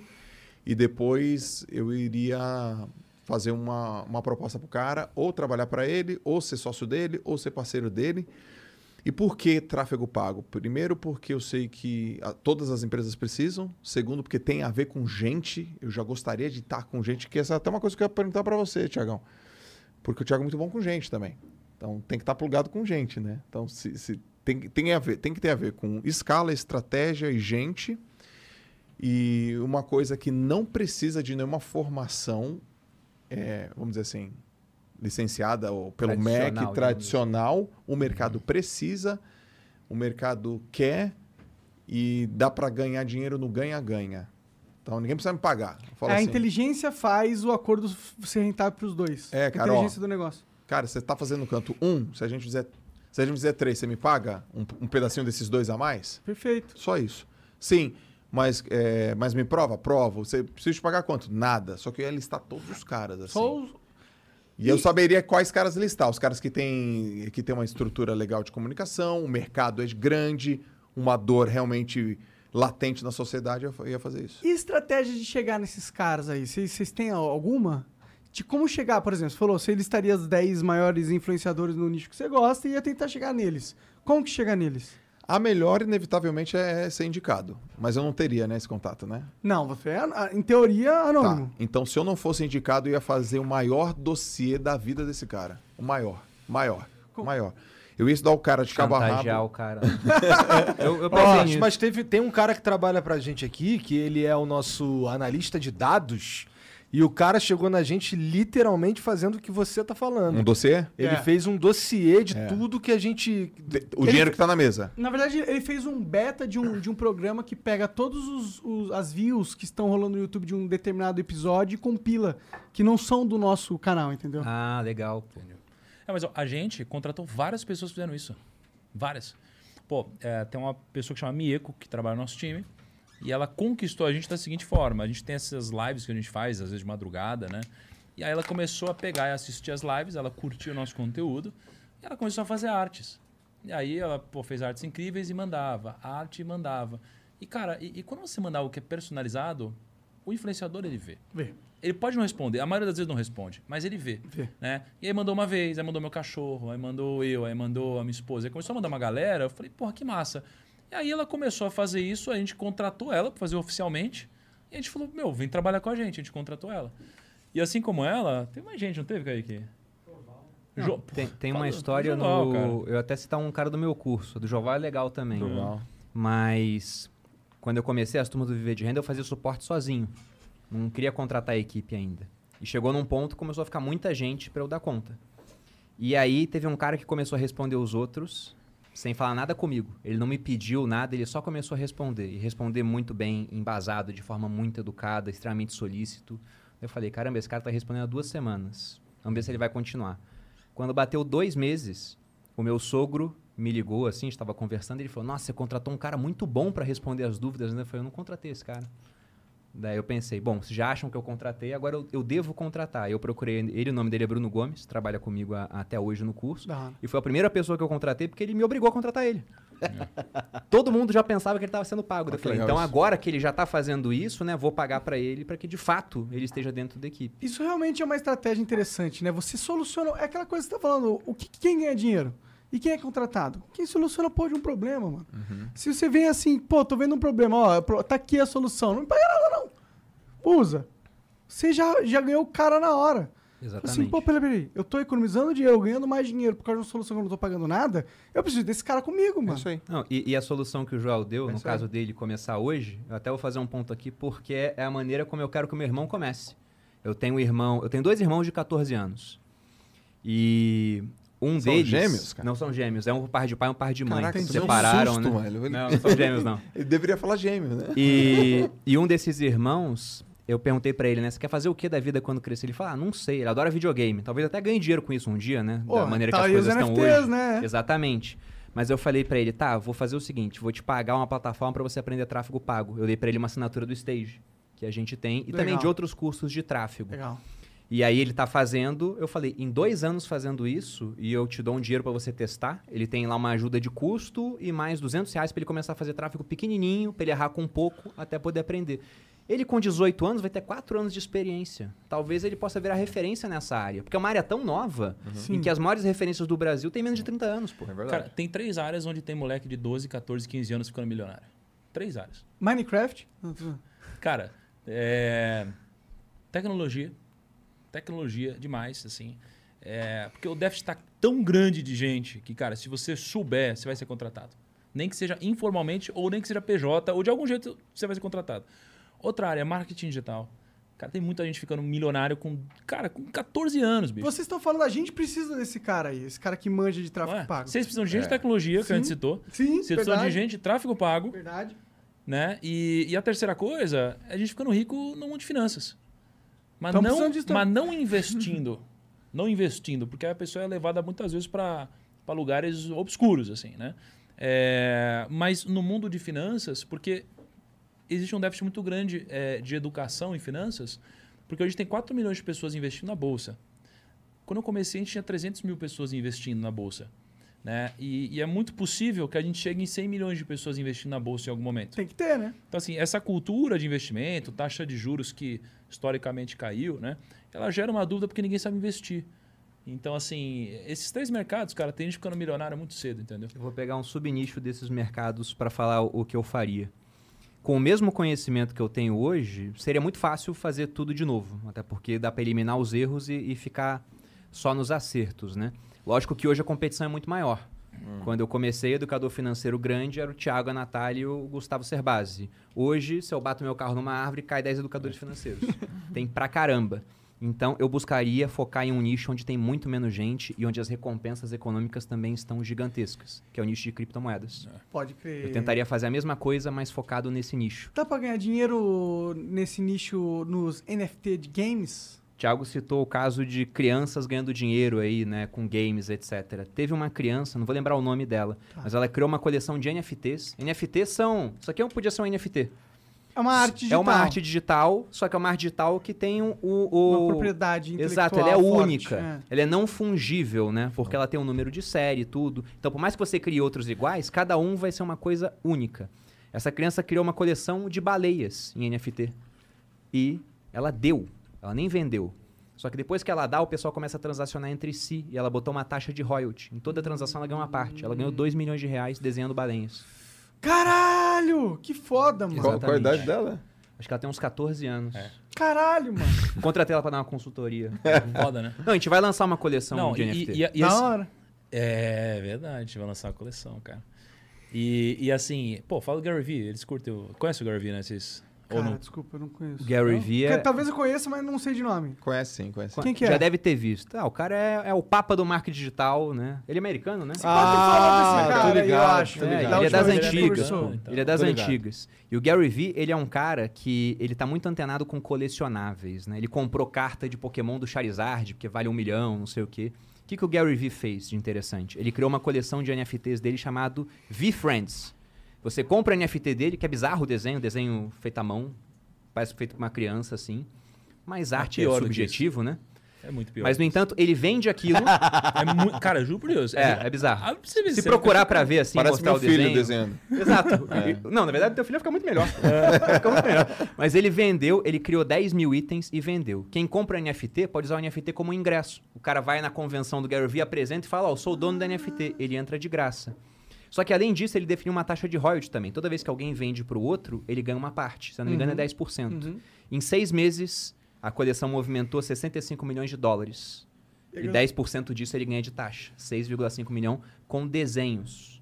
Entendeu? Então, que foda, mano. isso é só o começo, cara. Porque o pessoal fala, ah, NFT é arte digital, mas tá indo pra videogame já. Tem jogo que tá fazendo personagem que é um NFT.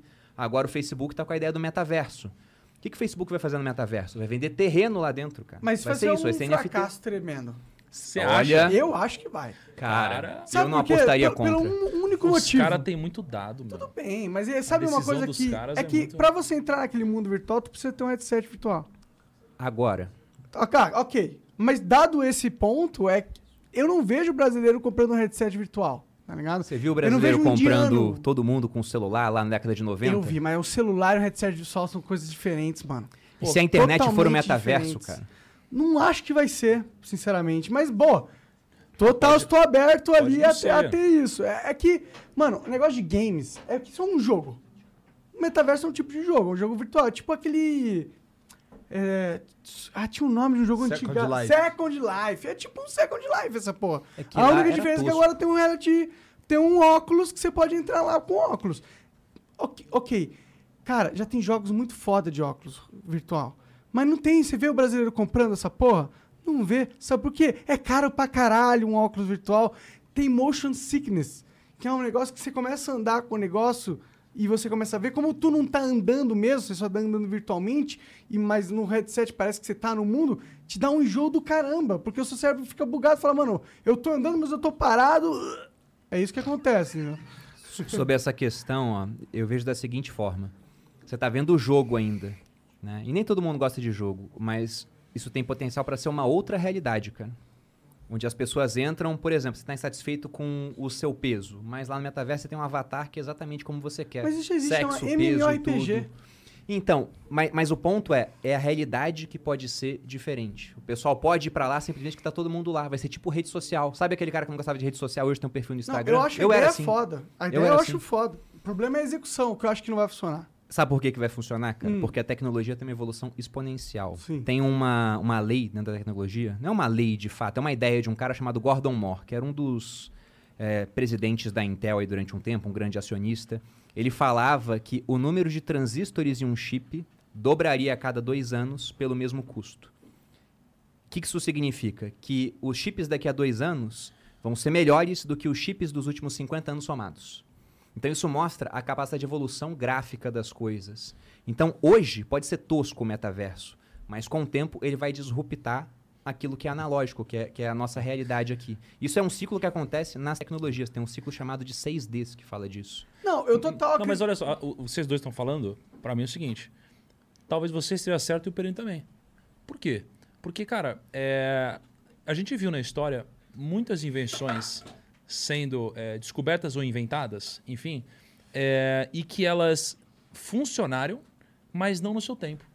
Então, quando você pega o iPad, por exemplo, o iPad não foi a Apple que inventou, né? É, mas foi pela Apple que se popularizou. Então, o que o Perini está falando, cara, é inevitável. O, o metaverso vai ser muito mais que o metaverso. Vai ser, é o que ele falou. É, vai ser muito mais real do que um óculos. Sim. o ponto é, Não, talvez, talvez acontecer isso. agora isso. daí não Tá- seja um é, demora mainstream. 20 anos. E Porque talvez o não seja um é- metaverso, entendeu? É, é- a questão é. Talvez Você- não seja o não Facebook anime, que você gosta, disse. Você não gosta, né? Você não gosta de anime. tipo, não vai ser o Facebook que você Eu tá falando. curto, mano. É, tu curte. Você sabe qual é esse Sword Art Online? Tô ligado. Então, Porra, animal. É isso, vai acontecer Exato. isso. O vai foda é quando isso. chega na segunda temporada, né? Que acaba, que é uma Caralho, merda, eu ridículo. concordo. A primeira do mas já caralho. não, mas não, A tá primeira do caralho. Não sei nem o que vocês estão falando. Mas, ó, ó, É, é, um- é um O João é muito que- caretão, mano. Não, 40 cara- anos. É, é que é um jogo que você. É justamente isso, é um metaverso de um jogo muito pica. Só que aí os caras entram eles ficam presos no jogo. E se você É. morre lá, tu morre no jogo mesmo. Porra, preso Tu no jogo pra mim é. Caverna do Dragão, cara. É, só vou ter... É meio é que quase isso, é isso. total isso. Mas o que eu ia te falar é o seguinte: por que, que é tão fácil a gente olhar para o metaverso hoje e falar não vai dar certo? Porque esse é o ciclo que acontece com toda a revolução toda a digital. Que é esses 6Ds que eu falei. É uma ideia de um cara chamado Peter Diamandis, que é a seguinte: ele diz que todo ciclo de digitalização segue 6Ds. São seis palavras começadas com D.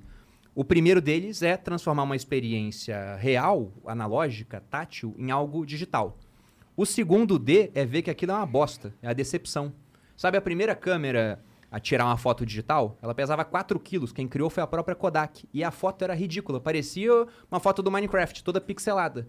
Então a própria Kodak olhou para aquilo, se decepcionou e falou: não vamos desenvolver isso, temos nosso negócio que é altamente rentável de revelar fotos, deixa que outros façam.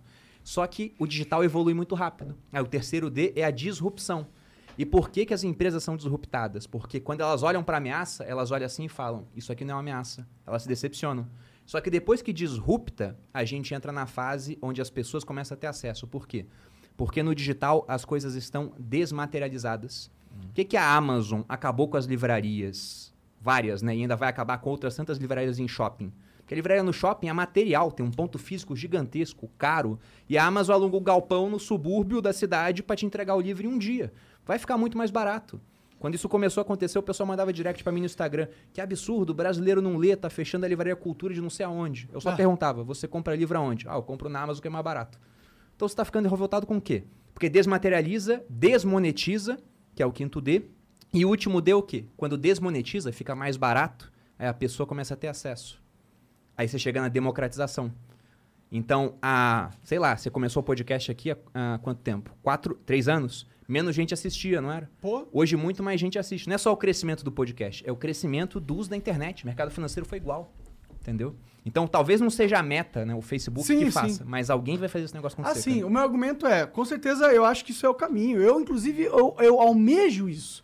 Eu quero muito que tenha um MMOR MMORPG pica, realidade virtual, que eu possa só sair desse mundo e entrar naquele e esquece de Monark durante uns, umas horas, tá ligado? Eu adoraria que isso acontecesse, eu acredito que vai acontecer, eu só não acredito que vai acontecer com o Facebook liderando.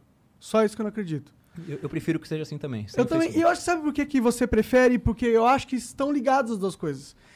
O negócio que está acontecendo é que as empresas têm uma credibilidade de marca. E quando elas vão ganhando poder, que nem o Facebook está ganhando, ganhando controle sobre nós, sobre a população, eles vão ganhando também uma responsabilidade cada vez maior.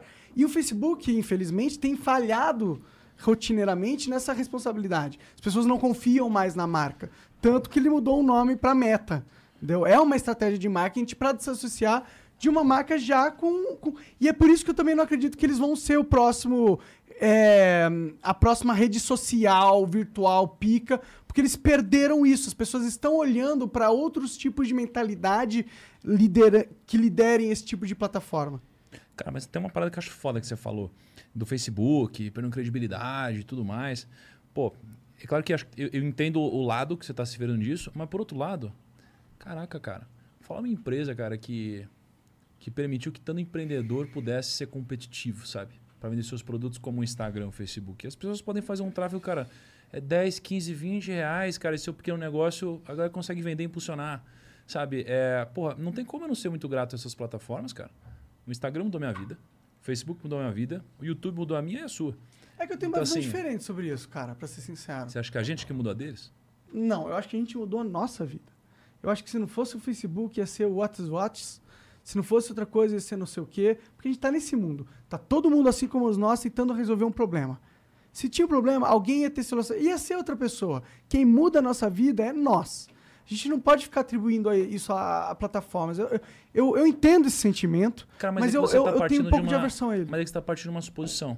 Porque, puta, a gente teria feito, mas não fez, mano, porque essa não foi a realidade. Então, assim, ó, no momento onde o Instagram me permitiu, porra, entregar minha mensagem para milhões de pessoas, e o YouTube fez a mesma coisa, E, e por mais que eles ganhem, eu também ganho. Então é um, é um ganho conjunto que, inclusive, a galera que assiste também participa.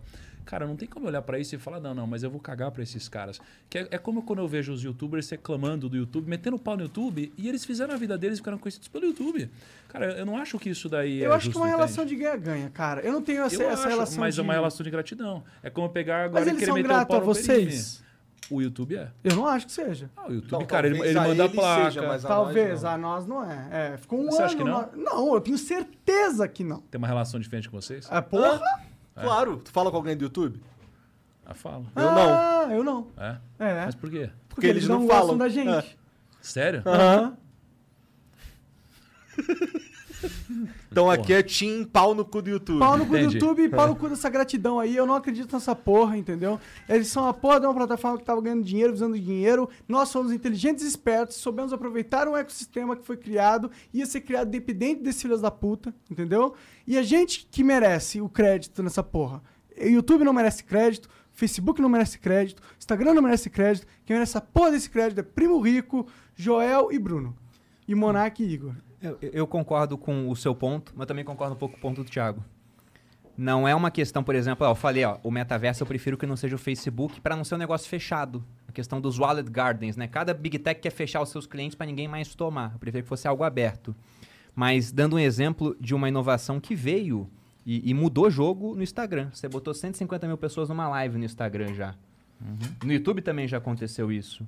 Há três anos, quem podia transmitir ao vivo era só a Rede Globo, cara. Agora a gente faz isso de graça. Então é aquilo. Ia acontecer, mas às vezes ia demorar mais alguns anos para acontecer. Aconteceu antes, por conta desses caras Ou que às fizeram. O Orkut não deu ainda certo. mais. É, como só tem uma. Na verdade, eu ia falar que só tem uma realidade, mas eu não sei, né? Mas. si, a sim. probabilidades são infinitas pros dois lados. É que tem uma parada só. Na Mas é minha o que você vida- falou, ganha-ganha. Eu acho que é ganha-ganha. Eles não são bonzinhos e nem a gente. A gente ajudou a fazer o YouTube. Você acha que você não ajudou o YouTube a prosperar como plataforma depois que você chegou com o pensamento revolucionário sobre Não. empreendedorismo digital? Cara, eu, tenho certeza que muito. Eu tenho certeza que muito. Eu sei, eu sei da minha contribuição, pô, da sua, todo mundo sabe o seu papel. A parada que eu aprendi na minha vida, cara, que nunca em algum momento que alguém te ajudou, com intenção, sem intenção, porra, eu não vou ser grato a essa pessoa, entendeu, cara? Tipo assim, não dá pra não existir nada, cara. Não, não, eu, eu sou grato a esse universo e a todo mundo que faz parte e ajudou o YouTube, a todos os funcionários do YouTube que construíram o YouTube e não são responsáveis pelas decisões erradas que hoje a gente abomina da empresa. Eu admiro essas pessoas. O cara que criou o YouTube, aquele russo maluco que criou o YouTube Mas lá você atrás, acha que o pica. problema tá no YouTube? Mas olha só, você acha que o problema tá no YouTube ou você acha que o problema está nas pessoas que cobram do YouTube algumas atitudes e faz eles reagirem desse jeito? É, porque tem, tem que é na própria ponto. audiência que tá aqui Eu assistindo. acho que é os dois, entendeu? Porque o YouTube, ele tem realmente um ambiente de pressão política que acontece em volta de todas as redes sociais. Porém, eles têm uma escolha se eles vão para esse lado político, se eles alimentam esse lado político, ou se eles são neutros, ou se eles vão contrário a esse lado político. Qual é a escolha que todas as redes sociais falam, fazem hoje em dia? E vocês falaram, acho que talvez antes de começar, eles, eles escolhem adotar um lado político, comprar esse lado político e favorecer esse lado político. Esse é o problema. Entendeu? Se eles fossem neutros, perfeito, não tem problema. É, e- eu entendo a seguinte questão. Você ser uma empresa de 2 trilhões de dólares, que é uma das maiores do mercado americano, né? Apple, Alphabet, Amazon, são essas que têm esse valor. O Facebook fica quase na metade do valor dessas. É muito fácil para o governo ficar te marretando a ponto de você ceder fazendo o que eles querem. Só que elas também ganham em um ponto. Quando você cria mais regulação em rede social, por exemplo, você começa a inibir o surgimento de outros competidores que não têm dinheiro para se adequar à regulação. Então, assim como a nossa relação com o YouTube, com o Facebook, Instagram é uma relação de ganha-ganha, eles ganham com a gente, nós ganhamos também. A relação dessas grandes empresas com o governo também tende a ser uma relação de ganha-ganha. Então tem esse ponto que é complicado. Sim, e é muito mais complicado quando os dois se juntam para controlar o, o discurso público. Porque, querendo ou não, as mídias sociais hoje detêm o controle total do discurso público digital, que é o que influencia a mudança no mundo. Hoje ninguém forma sua opinião na praça mais, ouvindo os caras na sé falando sobre sei lá o quê, entendeu? Hoje em dia as pessoas se formam as opiniões vendo vídeo no YouTube, vendo Instagram, vendo não sei o quê. Então, essas grandes corporações hoje detêm a praça pública. E essa praça pública digital, ela, eu acredito que é um bem maior do que privado.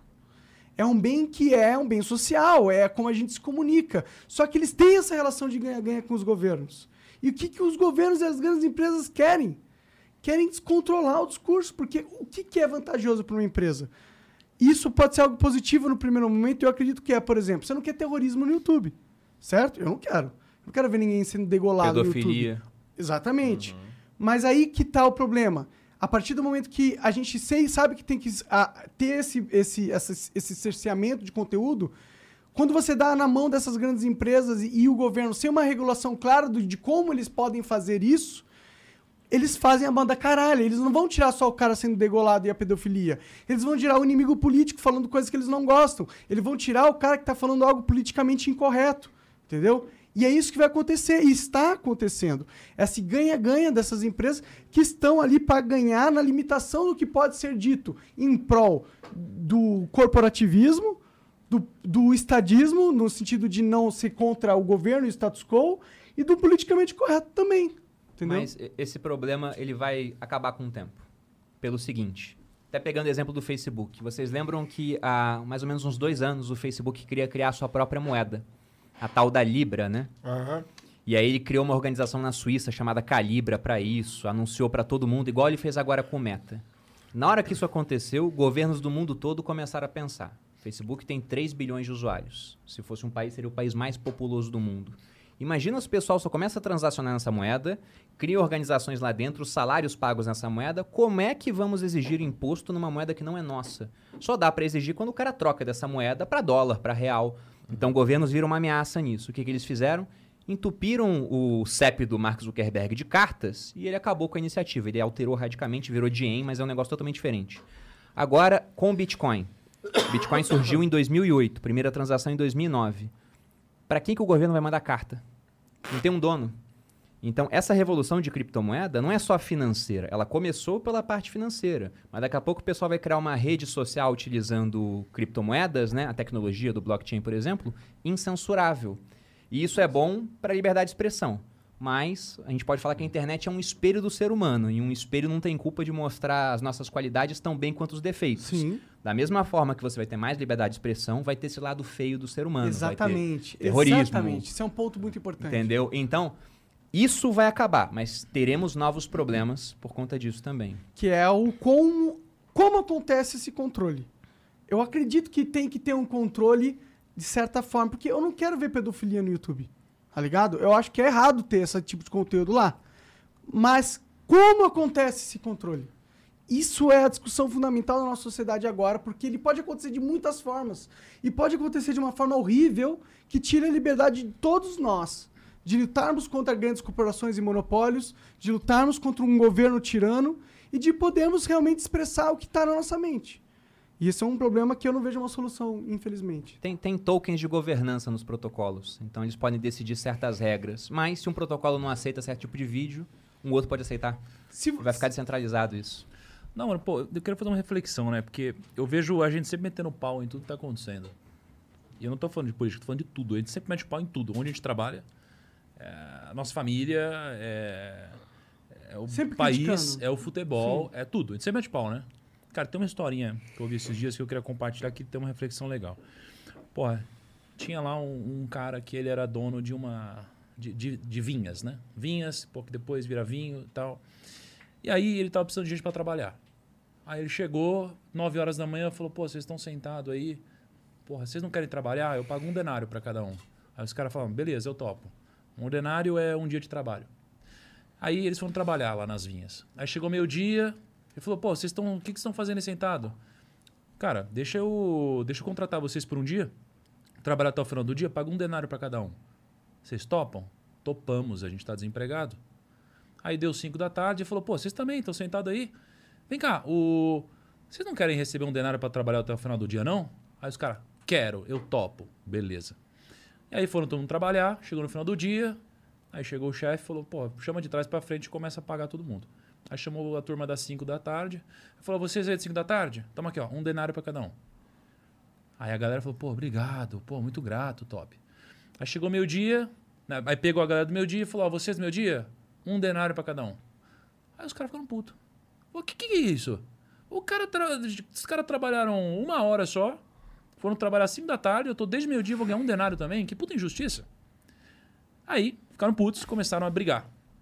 Aí ele chegou pra turma da 9 da manhã, ele falou, vocês, toma aqui, ó, um denário. Aí os caras, o quê? Um denário? Você tá maluco? Os caras, 5 da tarde, pô, trabalharam um pouco, ganharam isso. Meio-dia, os caras ganharam uma grana e trabalharam muito menos que a gente. E a gente, 9 da manhã, e vai ganhar um denário? Que puta injustiça. Aí o, o, o dono falou assim, pô, vocês estão assim porque eu fui mais generoso com os outros que com você? Qual que é o insight dessa história pra mim? O insight é o seguinte, sua vida é linda. Até você olhar pro lado, mano. A grama do vizinho é sempre mais verde. Então a gente tá aqui falando o quê? Falando bem, é, mal de tudo que tá acontecendo, menos do que tá acontecendo nos Estados Unidos, por exemplo. Menos do que não sei o que lá. Tudo que acontece ao nosso redor é um lixo, mano. Tudo. Por quê, mano? Porque tudo que é bom na nossa vida, a gente atribui algo que ainda não aconteceu, mano. É algo que não existe. Tudo que a gente vive hoje é sempre não suficiente. Eu sou endividado, eu falo assim, cara, se eu pagar minhas dívidas, eu vou ser uma pessoa feliz. Aí você quita suas dívidas, mano. Aí você fala, se eu tiver um pouquinho de dinheiro, eu vou ser feliz. Aí você tem um pouquinho, mano. Aí você fala, se eu tiver um milhão, vou ser feliz. Aí você tem um milhão. Aí você fala, ué, eu quero ter um bilhão, mano. Aí você tem um bilhão, aí você fala, não, agora eu quero ficar famoso, mano. Não, agora eu quero ter poder. Agora não... Então, cara, a gente nunca tá contente com nada, mano. Nada, nada, nada, nada. Então, eu vejo muito a galera na internet e eu acho que tá certo, crítica, reflexão e tudo mais, mas tem uma grande empresa que a gente é, é porra, uma grande empresa que eu conheço e todos os grandes executivos lá quando a gente conversa, fala assim, cara, porra, aqui tá uma merda, tô puto aqui. Caralho, grande executivo, uma empresa grande falando isso. Eu falei, "É, eu queria trabalhar com vocês aí. Aí Eu falei, caralho, que animal, obrigado, puta honra. Aí eu fui conversar com uma pessoa contando vantagem. Eu falei, cara, todo mundo daquela empresa lá quer trabalhar com nós. Ele falou, é mesmo? Cara, fica tranquilo, é assim em todos os lugares. Inclusive na sua empresa está acontecendo isso agora e vai piorar. Então se preocupa, ninguém tá feliz onde tá. E aí, mano, por que eu tô fazendo essa reflexão? Porque, caralho, a gente nunca tá feliz, mano. E mesmo assim a gente mete o pau o tempo todo, ao invés Mas de é trocar isso que a daqui gente por. nunca tá feliz? Cara, será? Eu acho que, de certa forma, é o que faz a gente sempre estar evoluindo. Não acho. Será? Já achei isso. Hoje não acho mais. Porque Já hoje. achou isso? Sim. E por que, que você mudou de opinião? Porque eu percebi que você não ia me levar pra nenhum lugar, cara. É diferente. Mas você não vai pra nenhum lugar. A vida é efêmera, você tá falando isso aí. A vida não faz sentido. Pra que lugar tu vai? Tu vai morrer. Depende da sua ótica. Se você estiver falando sobre a ótica de negócio, de crescer, pô, eu vou pra algum lugar. Se você estiver falando de uma ótica mais espiritual, eu acho que é, é outra discussão. Tá. Como você falou que se você não for inconformado, você não vai crescer, eu estou dizendo que eu não preciso ser inconformado para continuar crescendo. Ou seja, Discordo. você discorda? Discordo. Bom, eu sou um cara que não sou inconformado e continuo crescendo. Mas você tá inconformado com o seu estado atual. Você não tá conformado. Você não se conforma. Claro que não. Tanto que você está mudando. Conformar-se é isso, é aceitar. Eu aceito. Eu aceito isso. Pô, mas você não está significa, satisfeito mas com não o atual. Isso eu entendo. Exato, é isso. Sim, Você é sim. feliz hoje, né? Eu sou feliz e Sim. estou satisfeito Mas você não é um cara tá conformado. É que é, que é semântica na parada. A gente tá em é, sim. Exato.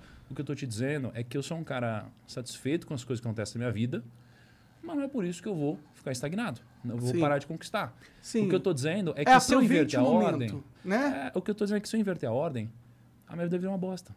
Porque nunca vai estar bom. E não importa o que eu faça, não importa o que eu tenha, não importa o que eu seja. Sim. Então a única coisa que eu tô propondo aqui é inverter a lógica. É de criticar, mas de outra forma. Entende? Que forma seria a forma pra gente criticar a vida? Assim, uma forma mais otimista e mais é, eficiente? Cara, quem sou eu, né, pra dizer isso, mas a minha sugestão seria criticar de uma forma mais construtiva e talvez brigando pra achar a solução e não brigando pra defender o nosso ponto. Pode crer. Porque eu acho que os idiotas eles tentam vencer discussões e os não idiotas tentam vencer, né? E hoje o que eu vejo nas redes sociais é só a galera querendo defender seu próprio ponto. Então, de fato, quem tá preocupado com qualquer tipo de mudança, Monark?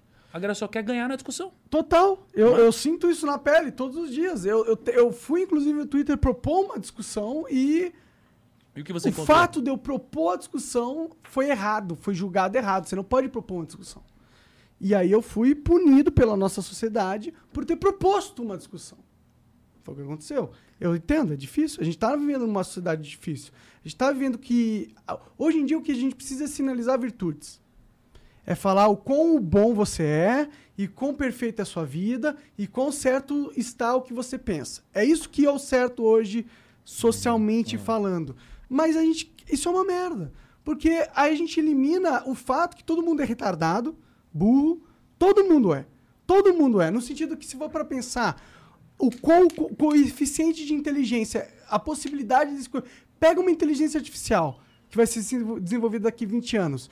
Pensa o quão inteligente vai ser essa porra. Com conhecimento total da humanidade, com capacidade de processamento infinito, com não sei o quê. Agora pensa um humano tipo eu. Eu sou uma ameba em questão de inteligência. Limitado, Limitado. Isso é pra todo mundo. Nós todos fomos criados limitados nessa terra, entendeu? Então, a partir do momento que você se põe numa posição social nas mídias digitais, como você é perfeito e como você for é o arauto daquele que é capaz de apontar os erros da sociedade, apontar o caminho certo e também julgar aqueles que estão no caminho errado e excluí-los da sociedade, a gente tem um problema. A gente tem uma patologia de pessoas que estão se pondo acima da própria humanidade. E é isso que está acontecendo, infelizmente. Caralho, viu aí? Be- Bebida entra, o monarca sábio sai. E, cara, e pô, você fala sobre. Cara, está numa discussão filosófica, né? Ficou. E. E dentro. cara e, de e de- Joel, e dentro- É que o Joel, deixa eu falar, para, o Joel tá segurando o jogo, mas assim, ele, ele é um filósofo nato. É um filósofo nato. Cara, a proposta, a proposta mãe da, da, da filosofia é preparar a gente para esse, esse naipe de discussão, né? Se você pegar o estoicismo lá, lá na origem, pô, tu estudou estoicismo pra caraca. Qual é a proposta estoica? Que, velho, vou te preparar para todos.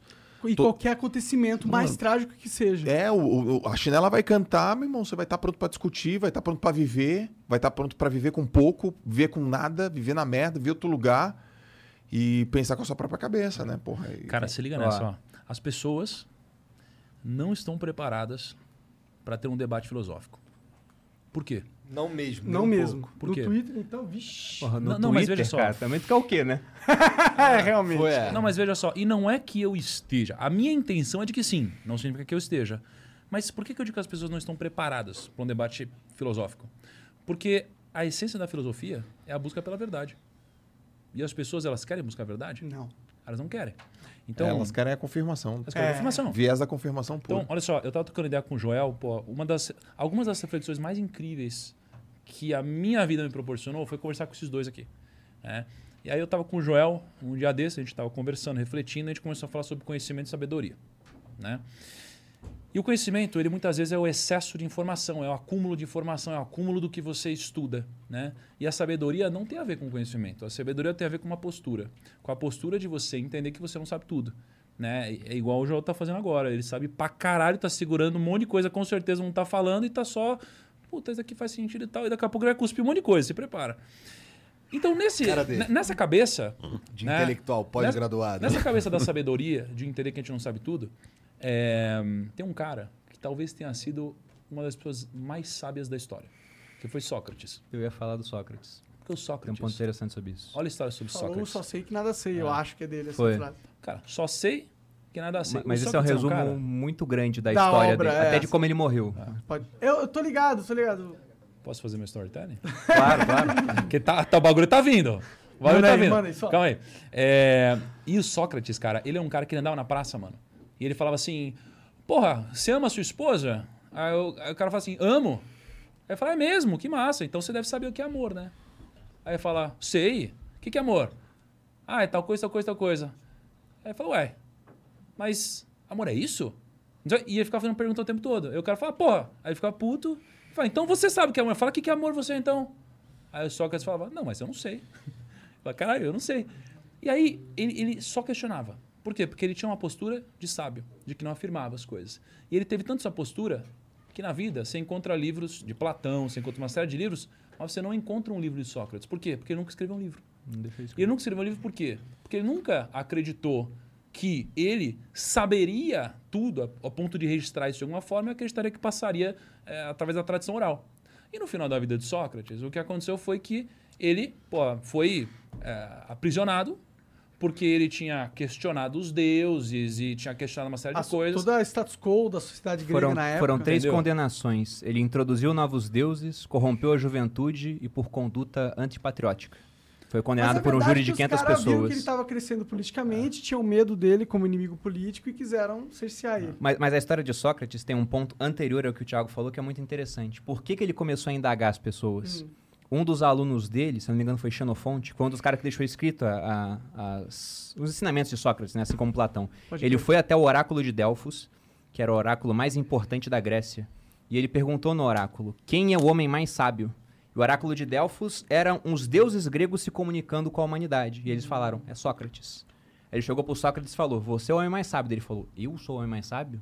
Se eu sou o homem mais sábio, então tenho que começar a conversar com outros sábios para chegar à verdade. Então ele ia conversar com os caras, fazia um monte de pergunta. Devia ser um mala, né? Não é tão bom assim conversar com uma Chatão, pessoa assim. Chatão. Método, método. Exato. E aí o cara acabou sendo condenado a, a beber veneno, né? A Então, própria morte, ao suicídio. Aí, só pegar, pra pegar esse final, cara, já que a gente tá falando da filosofia e das pessoas não buscam, não, não estão preparadas para um debate em prol da verdade, cara, Sócrates tem uma decisão. Porque ofereceram para ele a possibilidade de falar assim, cara, se você pô, quiser se salvar dessa, é só você admitir que o que você fez é uma calúnia, é pedir desculpa e nunca mais fazer isso. O que, que ele fez, mano? Tomou veneno e morreu.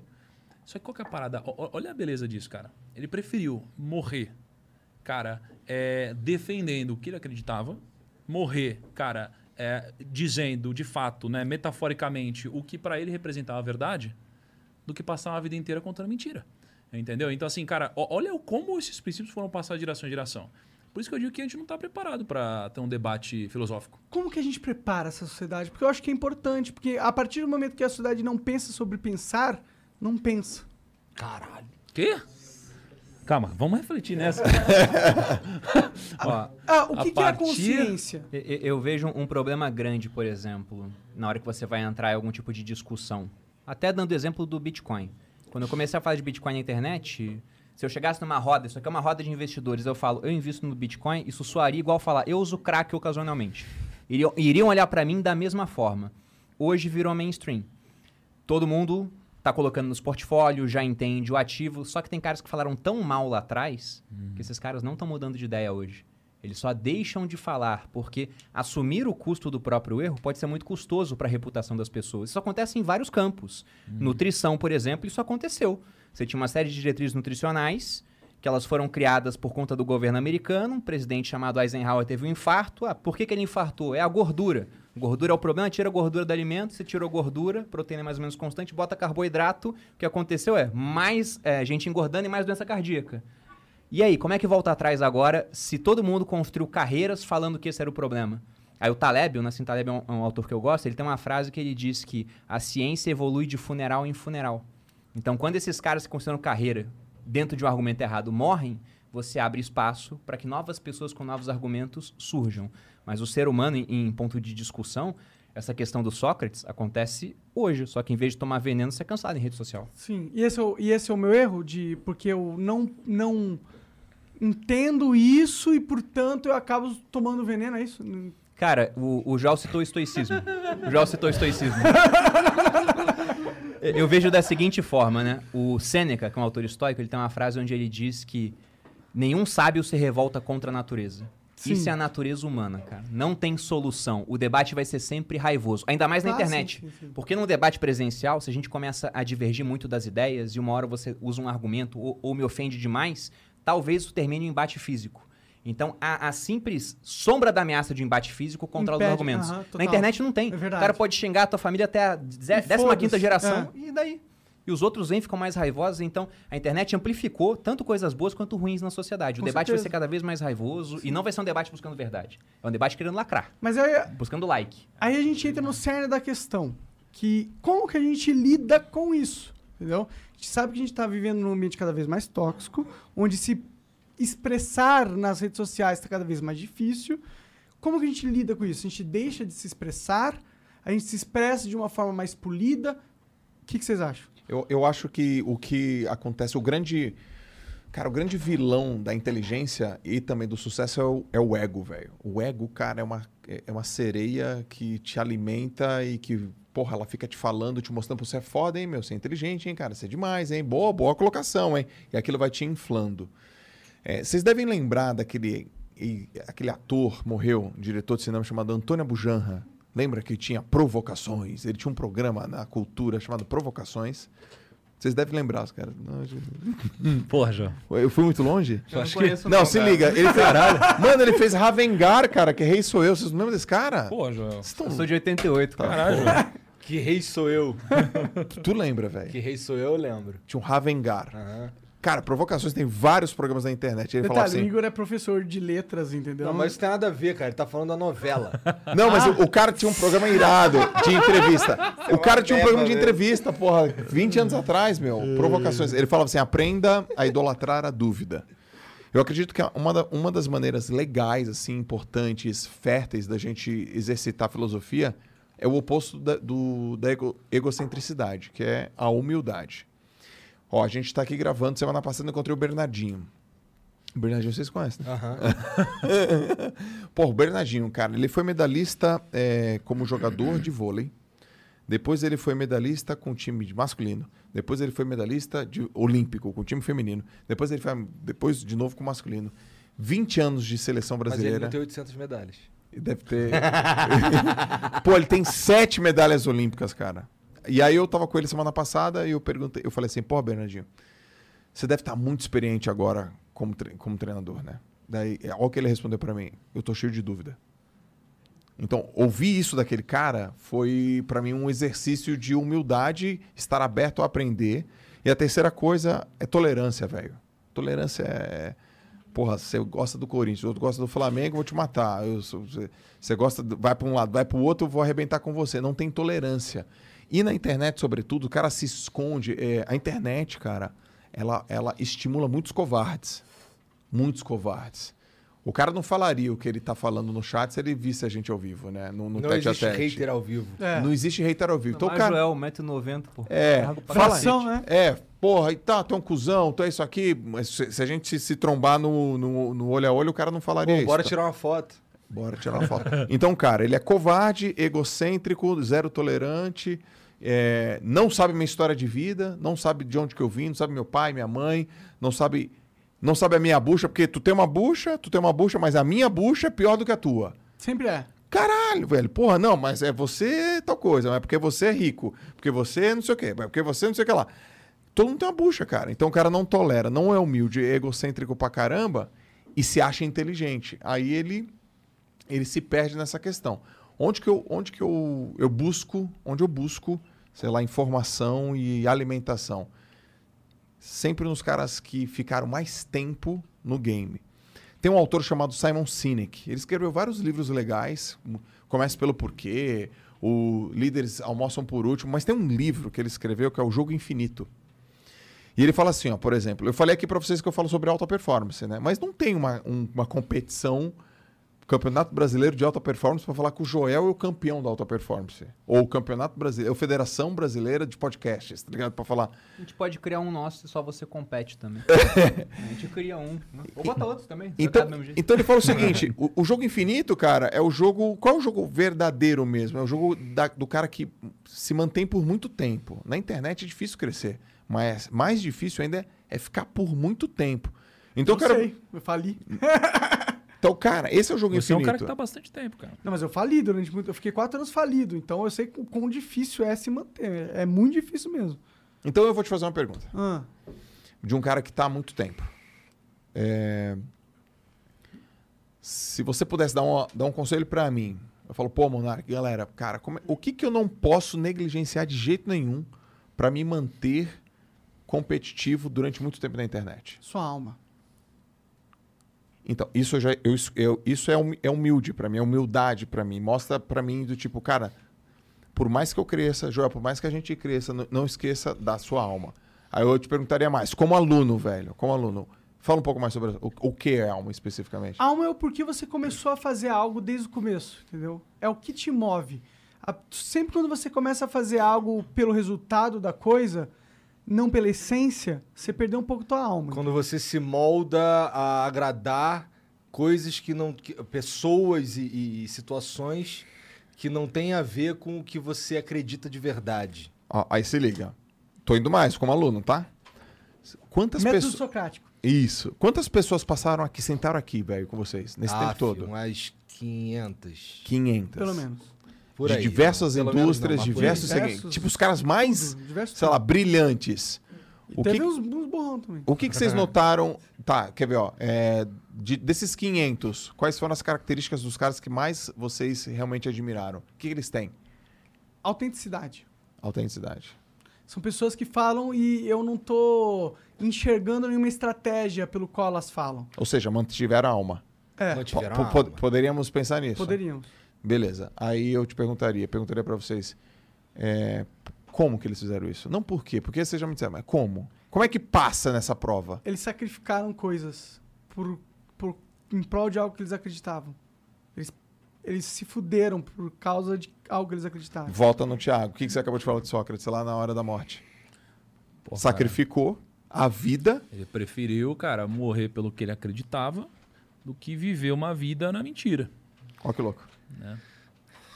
Que é um pouco disso, né? Então demos toda uma volta aqui. E não bebemos o- o- Não, eu bebi. Fale por você. E sabe, sabe o que é muito louco? Que a gente pode ir o quanto for, a gente pode avançar o quanto for. A gente sempre vai voltar pra algo que já tava na história. Sempre, mano, sempre. A gente sempre quer inventar uma coisa nova. Uma vez eu aprendi com esses dois aqui, eu aprendo muito com eles, aliás. Aprendi o seguinte, cara, que é, pô, se você for ler alguma coisa, pô, que livro você vai escolher? O meu livro do meu milhão, ele é um dos livros mais vendidos do Brasil hoje, tá? Pô, ano passado vendeu mais que Bíblia, foi o livro mais vendido do Brasil. Esse ano, acho que por autor nacional também deve continuar. O ano anterior também. Hora. Mas, mano, se eu fosse ler um livro hoje, porra, eu pegaria um livro que ele é lido há mais de mil anos, entendeu? Porque no final das contas, cara, você tem muitas leituras e, e os livros que estão há muito tempo, eles são aqueles livros que eles passaram no filtro do tempo. Então eles, eles passaram por várias situações. Tecnologia, Revolução Industrial, guerras, eles estão aqui ainda. Tem algum motivo para eles estarem aqui. Né? Então, é, e é esse tipo de coisa que acontece. O João pegou, fez toda uma reflexão com vocês das 500 pessoas que vieram aqui, das mais brilhantes que vieram aqui, de todo o seu fio de vida, para se chegar à conclusão que, cara, já estava escrita. Entendeu? E onde? E muito Algo que se provou há muito tempo. Muito tempo, velho. Entendeu, cara? Isso é, isso é muito foda. Isso é um pensamento bem conservador da sua parte, né? Mas também isso também mostra uma que, que tem uma constante na humanidade. Sim, isso é lindo. Eu acho que o que está acontecendo um pouco, um pouco da doença da nossa nova geração é jogar o bebê junto com a água. Entendeu? A gente acha que, mano, tecnologia, internet, revolução cultural, social, o mundo novo, tudo é novo. Não. Não Não, é é, novo. tudo novo. Na verdade, a gente quer esquecer todo um passado muito importante para criar todo um novo nosso. Mas isso é muito egoísta da nossa geração. Porque ela esquece que existe todo um trabalho de mortes. Milhões de pessoas morreram para construir isso Exato. que a gente vê Exato. como sociedade, as ruas que você anda, as tecnologias que você usa. Cara, as pessoas não querem dar Isso, valor isso a aqui é uma isso. parada. O ser humano, ele é, ele é muito bizarro. Ele evolui com o tempo. Mas ainda assim, cara, ele é. Eu não sei onde eu vi isso. Ele é o único ser que ele não tem um instinto como os outros animais. Veja só. Se você pegar um cachorro, ele nasceu um cachorro em qualquer lugar do mundo, ele vai latir, ele vai fazer xixi, vai dar aquela voltinha pra deitar na cama, vai levantar a pata, fazer xixi. Ele é um cachorro, mano. E os animais, eles são os animais. O ser humano, se ele nascer sem os pais, ninguém falando nada, ele não vai saber se comunicar, mano. Ele não vai saber falar nenhuma língua, cara. O ser humano. Então a gente, cara, é, é- é- talvez seja o único ser que a gente depende dos pais né, ou, ou- ou de alguma criação para que a gente continue evoluindo, para que a gente continue aprendendo. E, cara, o que aconteceu em todas essas gerações foram passando cada vez mais, cara, evoluções, evoluções, evoluções. E um dos caras que eu mais admiro na vida é o Ray Dalio. É, é um dos, é, acho que é os números 60 de mais rico do planeta, é um cara incrível. Escreveu um livro que o João apresentou em Orlando, chamado Principles, Princípio. E o, o, o propósito do Ray Dalio é ajudar é, o- a raça humana a perpetuar e evoluir o seu DNA. Olha isso, cara. Através porra, da evolução, reprodução, aprendizado. Diriam que esse é um propósito divino, né? Que tá escrito onde, cara? No código Porra. genético de todo ser vivo. Perpetuar as espé a espécie. né? Ah, você falou do, do propósito divino. Onde que tá escrito esse propósito divino? Entendeu? Ué, o que, que é Deus? Pô, cara. Eu fiz uma indagação no Twitter outro dia, nem vi se foi cancelado, né? não sei. Mas eu tava lá colocando: será Deus o, programador do metaverso que chamamos de universo?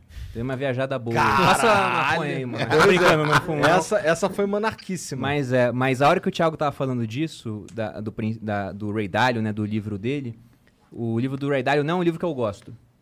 Porque é quase um código legal, tem 340 É, é, itens lá, né? Eu prefiro poucas e boas regras, mas tem um ponto muito interessante do, do Ray Dalio. Ele quer ajudar a humanidade a escrever um livro para isso, né? Porque assim como você falou que o ser humano tem certas peculiaridades, nós somos a única espécie, até onde eu sei, que consegue acumular toneladas de conhecimento de maneira externa, que são os livros. E aí quando você pega um livro antigo, você está lendo algo que foi escrito há muito tempo e chegou até nossos dias passando por uma série de intempéries, então chegou por um motivo. E aí você falou que o pessoal hoje, a sociedade está doente, né? Quer saber do novo, tecnologia. Ninguém lê o velho. E aí os caras pensam que tem uma ideia nova, sendo que teve um egípcio, um grego tentou a mesma coisa e acabou em morte. Ou um francês na Revolução Francesa. E aí o Schopenhauer tem uma frase muito interessante. Ele diz o seguinte, é um filósofo alemão, a cada 30 anos desponta no mundo uma nova geração. Pessoas que não sabem nada e agora devoram os resultados do saber humano acumulado durante milênios, de modo sumário e apressado. Depois querem ser mais espertos do que o passado. O cara não conhece uma vírgula do passado e acha que teve a ideia é, mirabolante para fazer uma nova sociedade, né? um novo homem. Não teve, pô. Sua ideia deve estar errada, muito provavelmente. Porque alguém já tentou isso lá atrás. Sim. Então, além dessa frase do Schopenhauer, tem outro cara que tem um princípio de vida que corrobora muito bem com essa questão do teste do tempo na hora de escolher tudo, na verdade. Que era um monarca espanhol chamado Afonso X. Ele tinha uma frase que ele falava. Que é espanhol? Monarca. Monarca. É, porque é o monarca espanhol. ele, ele falava a seguinte frase: Queime lenha velha, porque tem menos água, né? Leia livros antigos, beba vinho envelhecido e mantenha velhos amigos. Porque tudo que passou no teste do tempo é superior àquilo que não passou, que já foi testado Sim. no ambiente mais complexo que existe, que é o mundo, né? A realidade. Essa Exatamente. loucura toda.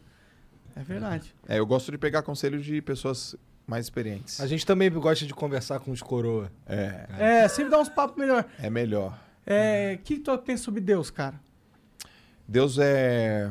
Eu acredito em Deus, não tenho formação religiosa, né? Eu, eu, não, eu nem tô mais na, na onda de acreditar, eu sinto. Então, eu vivo, eu, eu respiro, eu transpiro, eu converso. Mas o, o Mário Sérgio Cortella tem uma frase muito, muito bacana, assim, ó. É, quando você fala com Deus é teologia, quando ele responde é psiquiatria. Mas eu, eu converso com Deus todos os dias e acredito, sigo, me inspiro. Eu vim, eu, eu vim de Santos, cara, e uma vez eu tava correndo, porque foi assim, eu sempre acreditei em Deus, meu pai morreu, eu parei de acreditar em Deus. Fiquei de mal de Deus, assim, dois anos, porra, porque...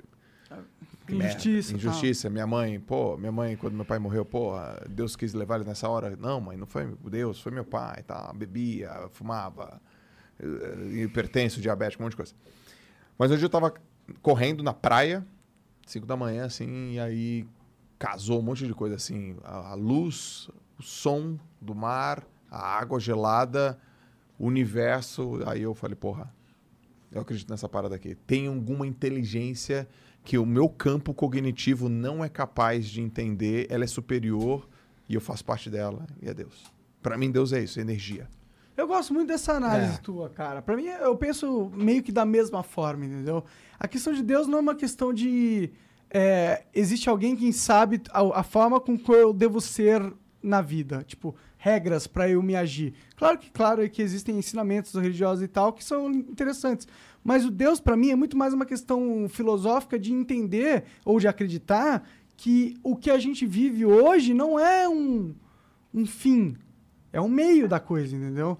E eu acho que ter, pra mim, pelo menos, ter essa crença que eu vivo o meio agora é muito importante. Isso não é isso não significa achar que ah, foda-se, eu tenho uma vida e tenho outra e foda-se. Não dá importância pra essa vida, entendeu? Significa que é acreditar que o- a realidade é muito mais que algo finito, momentâneo de 100 anos no máximo. Eu, eu, eu me recuso e eu não gosto de acreditar que tudo que há para nós, para nossa consciência, é o que existe que a gente sabe que é. Entendeu? Mas você crê, você tem uma concepção reencarnacionista. Não necessariamente. É, eu, não, eu não sei se a gente reencarna. Eu só acredito muito fortemente que a nossa consciência ela, não, ela tem um propósito maior do que só ahn, ajudar a construir este, esta realidade, entendeu? Porque eu acredito que essa realidade, se você for parar para pensar com o que pode ser real, tanto de energia, matéria negra, matéria escura, não sei o quê, a nossa realidade é tão, peque- é tão pequena parte do todo que me- eu me recuso de achar que a nossa consciência não tá ligada ao resto do todo, só tá ligada a essa pequena parte que a gente percebe enquanto tá vivo, entendeu? Eu, eu também não sou religioso, também acredito em Deus, mas não tenho uma religião específica. Mas pensando em termos talvez lógicos, né? embora a gente vá dar uma viajada boa aqui, eu tendo a acreditar que a gente deva voltar de alguma forma. Porque pensa, né? Tem muita gente que tem concepções, já você vive uma vida, viveu bem paraíso, viveu mal inferno, e é basicamente isso. Isso é quase condenar uma criança que se comportou mal no recreio à prisão perpétua. Sim, é exatamente Em- isso. em minha termos temporais. Sim. Então, como a vida não é nada mais do que uma breve pausa na antessala da morte, né, eu acho que a, a questão é, é cíclica. E aí, quando chegamos nesse tema de metaverso, eu dei uma viajada boa nisso. Porque recentemente eu li um livro chamado Vidas Paralelas, ou Vidas Comparadas, de um cara chamado Plutarco, que era um historiador grego, que viveu em tempos romanos, né? Porque Roma dominou a Grécia, mas os gregos dominaram culturalmente os romanos. E ele sempre escrevia obras nessa coleção, onde ele comparava um grande grego e um grande romano. E eu li a obra onde ele compara Alexandre o Grande e Júlio César. E hoje eu sou agnóstico, mas eu fui espírita durante muito tempo, a minha família é espírita. Tenho seguidores, né? Também, cada um de uma religião. E quando eu comecei a ler, teve um seguidor que falou: sabia que alguns espíritas kardecistas falam que tanto Alexandre quanto Júlio César quanto Napoleão eram a mesma pessoa? Eu comecei a ver, caramba, as similaridades, né? Os caras quiseram dominar o mundo conhecido, todos tiveram glória no Egito. Napoleão foi pro Egito, fazer o quê? Nada. Ele foi para lá porque a glória estava no Oriente. Napoleão dominou a França, não era francês, era da Córcega. Júlio César, romano, dominou a Gália, que era a região da França, foi para o Egito da mesma forma. Então havia uma série de similaridades e correlação na causalidade, mas eu comecei a pensar, cara, é quase como um jogador de videogame que tem um personagem, o personagem morre, ele pega outro e faz exatamente o mesmo jogo. Igual você falou pra gente. O que, que você faria? Ah, eu faria coisas parecidas, coisas parecidas, né? Antes das diferentes. Então pode ser que isso aqui seja só uma realidade entre infinitas que existem, e quando você morre aqui, você volta para uma outra, até pegar um novo avatar e voltar. Isso é uma concepção até hindu. Religiões têm isso. Platão tinha essa ideia de mundos diferentes, um mundo sensível e um mundo inteligível, entendeu? Então, Pra mim isso faz todo sentido. por isso que eu perguntei se Deus é o programador. Por que, que Deus ia criar uma realidade tão injusta e cruel ao ponto de, tó, consciência, ó o que existe, ó as possibilidades. Você não vai viver todas as possibilidades do que você compreende que existe. Mas você entende que existem milhares de possi- possibilidades possíveis de consciência que você não vai ter a capacidade de explorar. Por que, que Deus cria uma realidade tão injusta? Onde você conhece um potencial infinito, mas tem uma limitação infinita. Porque eu, eu não acredito que Deus ia criar uma realidade tão cruel, entendeu? Por quê? Ele não tem essa limitação de, de recurso como o humano pensa, que tem recurso limitado. Deus é Deus. Deus ele pode criar uma consciência que é infinita. Em, em- em- por que, que ele escolheria, dentro de todas as realidades possíveis, a mais filha da puta de todas? Mas não quer dizer que ele escolheu a mais filha da puta. Essa pode ser uma de infinitas que existem. Mas é que o universo escolhe. Ah, entendi. Mas é que ao mesmo tempo. E existe também a possibilidade dele não existir, né? Também. Mas tem, tem um ponto, ó. ó. Já viram Matrix, né? O filme? Claro. No Matrix, inclusive o Neo no Matrix trabalha na Metacorp. né? É um ponto interessante. No Matrix tem uma hora que ele vai começando a descobrir como é que funcionava e falam pra ele que havia uma realidade que era perfeita. Mas as pessoas não aceitavam aquilo, simplesmente. Então talvez o homem precise de um pouco, né? não digo muito, mas al- alguma coisa de adversidade. Só que se isso é só um jogo, que tipo de jogo é legal? O jogo onde você tem recurso infinito ou o jogo onde você tem Ah, que dar não, duro o pra jogo- evoluir o seu jogo que é personagem? difícil. Sim. Pois é, então dá pra viajar o dia todo, mas eu queria terminar essa parte aqui com um argumento do Elon Musk. O Elon Musk ele sempre fala: "Ah, devemos viver em uma simulação". Não. E eu li um livro que tinha um prefácio, uma parte escrita por ele, o Bill Gates recomendava, chamado Super Inteligência, que eu peguei o macete o- o- do livro aí com o Joel, né? Vi o Joel lendo, eu falei, miserável, vai desenvolver uma super inteligência, eu vou fazer a mesma coisa. aí peguei o livro, só que o livro é escrito por um filósofo sueco chamado Nick Bostrom, e ele começa a ter ideias em cima da seguinte concepção, que você falou aqui no episódio. Uma hora você vai ter algoritmos mega inteligentes desenvolvendo outros algoritmos melhor do que o melhor humano. Ele falava que nessa hora nós chegaríamos numa singularidade, uma inteligência suprema, absoluta. A gente estaria criando, através de um programa, Um Deus. um Deus. E talvez esse Deus olhasse pra gente e não visse tanta utilidade assim no ser humano. Então ele falava como se proteger desse poder supremo. Aí o que ele dizia, uma das vertentes, coloque essa inteligência suprema dentro de um mundo à parte. E como ele é muito inteligente, cubra com outras camadas de realidade até que ela nunca consiga chegar na nossa realidade.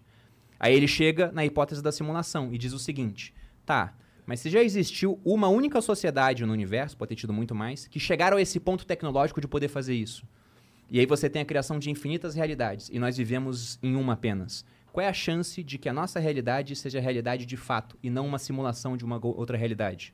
A chance é de 1 dividido por um número que é infinito, não para de crescer. Então a chance que isso aqui seja o plano real e único, nessa hipótese, é zero. Tende a zero. Uhum. Entendeu? É bem pequeno. É ridiculamente pequeno. É, eu tendo a concordar com essa visão. O que, que vocês acham? Passa a maconha pro Thiago e ele vai dar o. Caralho, a cara, a cara Vai, do primo. passa a primo tá, já tá no Japão já. A minha visão é muito diferente da do Thiago quanto a isso. O Thiago, ele parece ser bem realista, talvez. Bem cético. É. Um cara sem crenças, assim. Sim, cara, eu, eu sinto que você. Eu, eu sinto que. Eu, eu vejo nos seus olhos que você tem uma dúvida forte sobre a vida nesse sentido.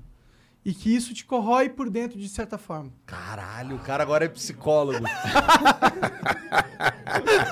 Fala mais, fala mais. Que é Mãe mais de Ná, mãe de Ná. Ah, mas isso, isso, Manda a profecia, isso é meio que uma obviedade, na real. Porque essa questão da, do porquê nós estamos vivos e pra onde nós vamos, se vamos pra algum lugar, é algo que corrói a, a alma de qualquer pessoa que tenta pensar sobre por que ela tá viva ou sobre o que tá acontecendo, entendeu? E como você é um cara que criou muitas coisas e, e- e soube se movimentar em muitas áreas, eu acredito que você é um cara que pensa sobre a vida. Pensa sobre o que está acontecendo. Portanto, não tem como você não ter essa dor existencial. E pelo fato de você não ter essa resposta, e não estou falando que a gente tem, mas você acredita numa resposta diferente da gente, numa resposta mais racional, mas também um pouco mais cruel. Eu acredito que vai trazer uma dor existencial para você, de certa forma. É mesmo, cara. Você vê o que, que é o estereótipo, né, cara? Cara, Falou pra caralho meia hora aqui É. e não tem nada a ver. não, cara, a sua leitura ela, ela é bem factível, é bem realista. É, mas a, a parada sobre Deus comigo é o seguinte. Cara, já aconteceu algum milagre na sua vida? Já. Já? Vários. Milagre. Vários. O que, que você chama de milagre, só pra definir? Milagre é uma coisa que, tipo.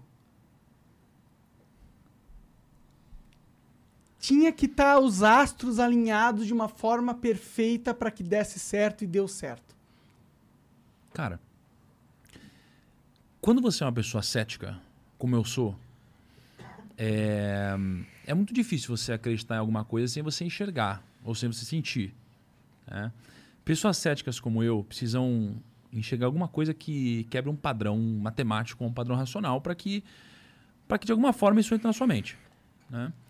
Na Bíblia tem uma passagem, na verdade, algumas passagens, onde Jesus ele estava andando, não acreditavam nele, ele foi lá, fez um milagre, ele falou: Caraca, meu Deus! E agora passou a crer. Né? Um monte de gente assim. E comigo, cara, é o seguinte: comigo aconteceu um milagre também. Entendeu? Comigo aconteceu um milagre também. E quando aconteceu um milagre na minha vida, ficou indiscutível a existência dele. Do Indiscutível. Não, De Deus? a existência de Deus. Indiscutível. E imediatamente, isso me trouxe duas coisas: a certeza da existência de Deus e o que eu vim fazer, mano. Imediatamente. E isso não aconteceu há muito tempo. Foi recente. Foi uma busca que começou há dois anos. Mas a minha chave só virou agora em relação à minha vida. Porque, veja só, cara. Com o limite do que a humildade me permite né, trazer aqui, eu sou uma pessoa com magnetismo. Então, poxa, pô, já fiz live 150 mil pessoas, sabe? Já enchi Tem uma estádio. audiência enorme no YouTube. Uma audiência enorme, já enchi estádio, já enchi um monte de coisa e tudo mais. Fala com 15 milhões de pessoas, é indiscutível que existe um magnetismo. Então as pessoas que me conhecem hoje, elas olham pra mim e elas pensam: caraca, porra, é, algumas pessoas acham que eu sou um merda. E tem gente que olha e fala: nossa, o Thiago, ele, ele é um cara incrível. Olha quantas pessoas ele se comunica, né? É, mas o ponto é que as pessoas não sabem quem eu era antes, mano. É o que o Jota tá falando da, da luta, assim. Ninguém me conhece antes de eu ter 18 anos de idade. E eu, antes de ter 18 anos, 18 anos de idade, era o seguinte, Monark. Eu era um cara que eu não tinha amigo. Eu era excluído de todos os cantos. Eu sofria bullying na escola. Eu era gordinho, espinhudo e usava 6 graus. Ainda uso, mas eu uso lente. 6 graus fundo de garrafa. Era humilhado, mano. Eu não era um bom aluno. Não era um bom aluno. E, cara, fui crescendo longe das pessoas. Não tinha as pessoas né, que me acolhiam. E eu comecei a desenvolver um amor a ficar em casa e jogar videogame. Daqui veio meu amor no videogame, cara. Comecei a jogar MMO, comecei a jogar tudo que você imagina. E daqui eu desenvolvi esse amor. Por quê? Porque, cara, a única coisa que me realizava era ficar sozinho jogando videogame, porque machucava ficar com outras pessoas. E foi passando o tempo, cara, não me tornei um bom aluno e fui pra faculdade. Na faculdade, a mesma coisa, cara. Não tinha grandes amigos, não tinha muita proximidade. Dava o intervalo da escola, da, da faculdade, eu ia pro banheiro, mano. Olha só. Pra não Jogar ficar. Game Boy. Não, cara, eu ia no banheiro pra me isolar, cara. Porque eu, eu, eu ficava deslocado. Eu olhava pro lado e, puta, ninguém quer falar Ninguém é comigo, não sei lá comigo. e tal. Eu falei, caraca, cara. E eu ia pro banheiro, terminava o intervalo, eu saía do banheiro. Ia direto pra classe, mano. Né? E isso foi acontecendo na minha vida. Só que esse mesmo Thiago é o Thiago que hoje consegue falar, arrastar multidões, mano. Caraca, é o mesmo Thiago, velho. Que não conseguia se comunicar, que não conseguia falar, que, não, que ninguém não- queria ouvir. Ninguém queria ouvir. Isso aconteceu na minha vida, né? E só que eu me liguei só recentemente que isso aconteceu na minha vida. Eu não tinha essa noção de que existia o que aconteceu com o Thiago antigamente, existe o Thiago hoje e existe um caminho impossível de, de ser trilhado para que esse Thiago viresse. Né? É, e eu virei essa chave porque recentemente, pô, Deus falou comigo. Entendeu? E ele nunca tinha falado comigo de uma forma que eu entendesse. Mas quando ele falou, ele falou quatro vezes em uma semana, mano. E pra mim, cara, o que ele falou, através de pessoas e mensagens que se confirmaram, mexeu comigo. E eu comecei a olhar em retrospectiva pra minha vida, mano. E quando eu olhei pra minha vida, cara, eu comecei a enxergar uma série de coincidências e milagres que aconteceram. Eu não tive dúvida nenhuma, cara. De que Deus existe e do porquê eu fui abençoado com um talento e uma série de pessoas que Deus foi colocando na minha vida, mano, e vocês também, que me ajudaram a me comunicar com o dias que eu me comunico hoje. E hoje eu entendo que tudo que me foi dado não foi algo bonito apenas. Foi um, um- uma grande, um grande fardo, que é uma grande responsabilidade. Então, o que eu faço hoje, eu entendo que não tem mais a ver com o meu patrimônio, mano. Cara, mim, ser bilionário, não ser bilionário... Cara, isso aqui pra mim é, É um é é que muda, completamente né? secundário agora. Então eu entendo, cara, a responsabilidade que eu tenho. Pra mim, Deus é indiscutível. Mas eu também entendo em quem não acredita, porque eu preciso Ah, que eu achei sentir. que você não acreditava, mano. Achei É. que você era cético pra caralho. Eu preciso sentir, cara. Entendeu? Então hoje daí me deu muito sentido. né? E, e, e aí, cara, eu tô numa jornada agora. É uma Faz jornada que tempo? tá só Faz quanto tempo começando. faz que você deu essa virada? Dois anos, você falou? Ela começou há dois anos, É, mas eu não sabia. entendi. Você tava num processo de transformação, mas não tava consciente desse eu não sabia do que estava acontecendo. Eu me liguei há uns 40 dias. Aí quando eu me liguei, eu lembro que eu fui na casa do Joel conversar, inclusive. E eu falei, Joel, aconteceu isso. E aí ele falou umas paradas também. Então, cara, é. Pô, a responsabilidade. Eu entendo que existe uma responsabilidade diferente sobre mim hoje, entendeu? Sim. Você acha que isso tem a ver com sua vitória? Eu acho que é o contrário. Isso não tem a ver com a minha vitória. Não, É, tipo, você venceu. Cara... Bom, o Aham. indiscutível, você venceu na vida, na questão capitalismo da vida, tá, né? Certo? Tá. Você acha que pelo fato de você ter vencido, você chegou naquele momento onde você não enxerga o próximo passo e pra isso você precisa ter um... Não.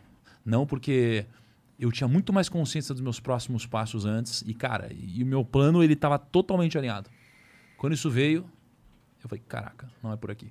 Isso mudou. Isso mudou completamente para mim. É, Mas por que, que eu te digo sobre o milagre, sobre a coincidência que começou há dois anos atrás e eu não sabia? Porque há dois anos atrás, eu e a Cá, a gente tava num. A gente tem um grande amigo. E esse grande amigo chamou a gente para ir num casamento em Portugal. Dois anos atrás, cara. E aí, pô, a gente foi para esse casamento. Pô, a gente tem dinheiro. A gente, porra, consegue ir para esse tipo de, de situação. Poucas pessoas foram. E quando a gente chegou lá, né, a irmã desse nosso amigo ia casar. Quando a gente chegou lá, adivinha? O nosso amigo não tinha ido, mano. Ué, Deu pra trás? O nosso casamento? elo, o nosso elo, o irmão da Ah, tá, entendi, tá. Não, ele, ele era o irmão da noiva. Ah, Entendi. E ele, só que ele era o nosso elo. E ele não foi. Aí ficou eu e a K. Sozinho. Tipo, caraca. Portugal. Cara, a gente conhecia a noiva e tal, mas era diferente. E a gente falou, caraca, porra, essa não é a nossa galera. E a gente ficou uma semana sem entender, cara, o que tinha acontecido e tal. Dois anos depois, eu entendo por que, que essa viagem aconteceu, mano. Porque nessa viagem, um amigo meu, o Thiago Brunet, mandou uma mensagem dizendo assim: Cara, eu vi que você está em Portugal, eu também tô. Vamos se encontrar? Vamos. A gente se encontrou. Nesse dia, ele falou o que eu disse no começo do podcast. Ele disse: Você precisa começar a ler a Bíblia, cara.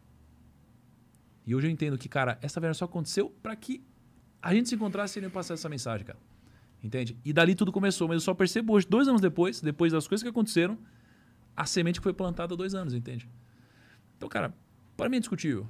Quando você sente, é indiscutível. Né? É, e junto disso vem uma clareza de propósito e vem ao mesmo tempo uma responsabilidade da missão. Então, para mim é um, um pouco disso, cara. Você falou que você tinha todo um plano e mudou esse plano.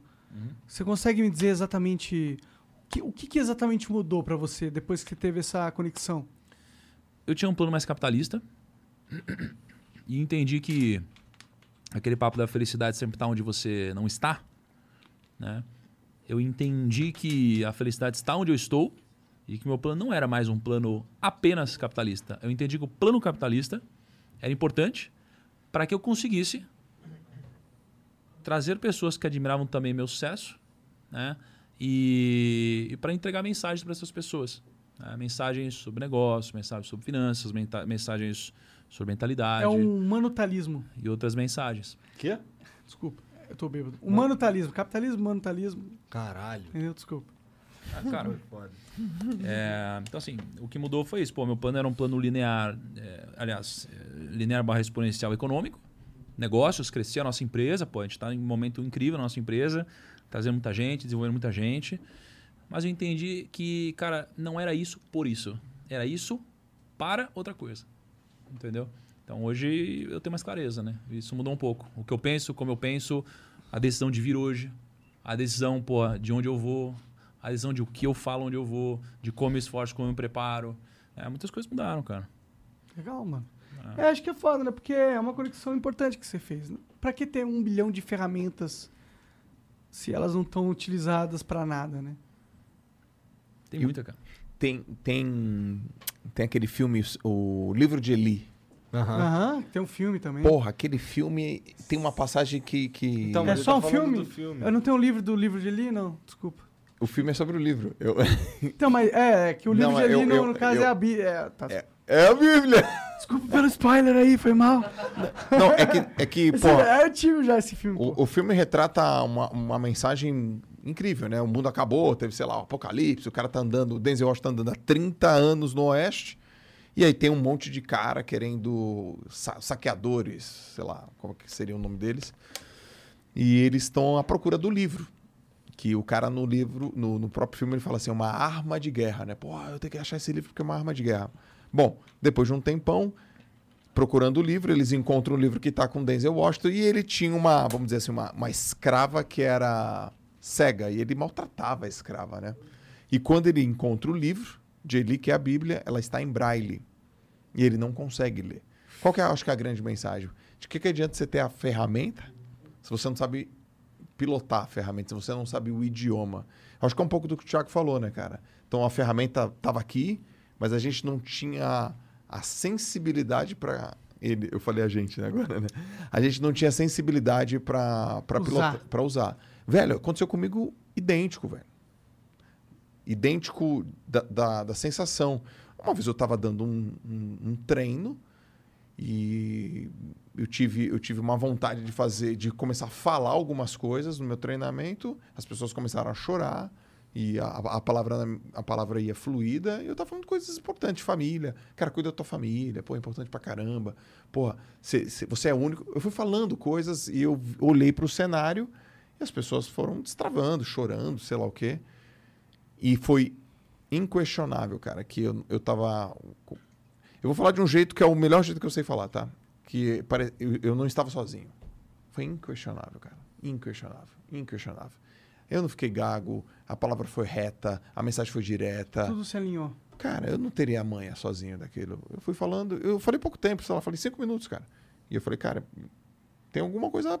Tá, tá rolando aqui, cara. Então eu não sou a mensagem, eu sou mensageiro. Então eu sou um instrumento. Naquele dia, que tem uns. 40?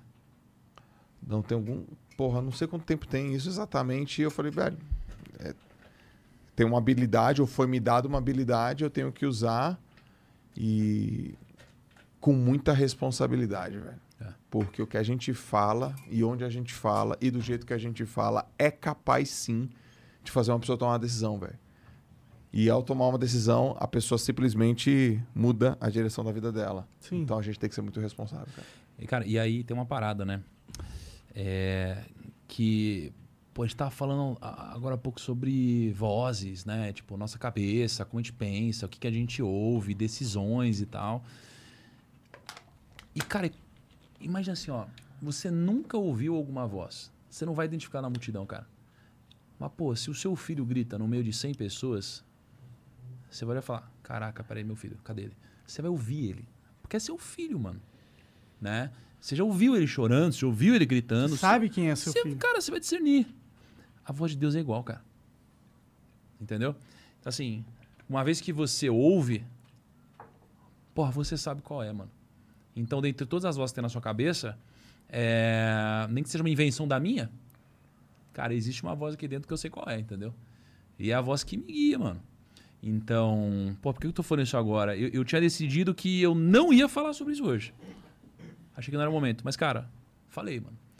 E, e de alguma forma eu tenho certeza que uma pessoa que tá assistindo a gente aqui tá olhando isso falando, caraca, isso foi importante pra mim, sabe? Hoje, porra, o Gaules foi lá, a gente gravou um podcast com o Gaules, o Gaules contou o momento de, cara, quando ele tinha decidido que ia se matar, aí subiu no parapeito, vou pular, tocou o interfone. Para, né, mano? Para. Para, cara. E depois disso que aconteceu? Logo depois disso, ele virou o Gaules que te conhece.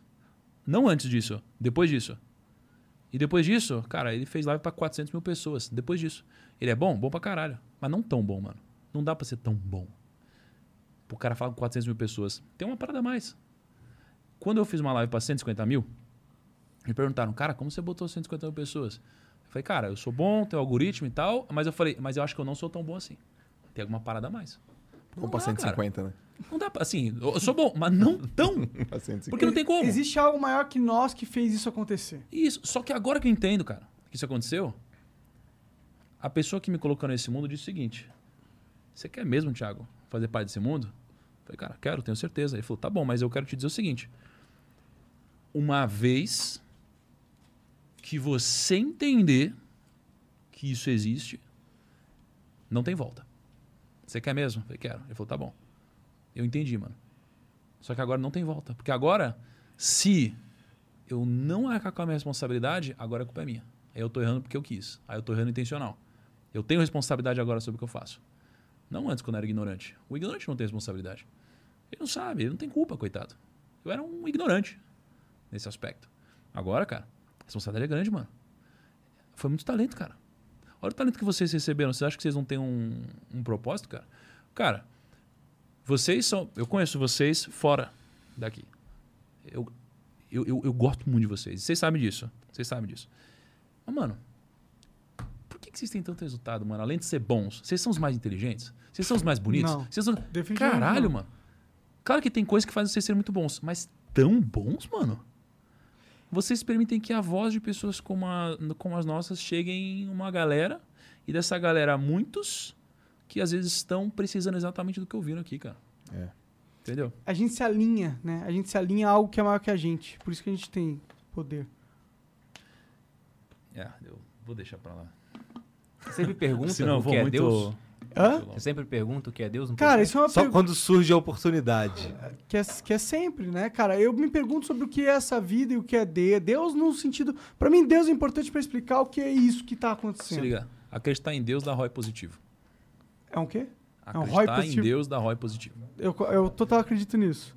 Cara, é... E se, né? Pensei, e se existir?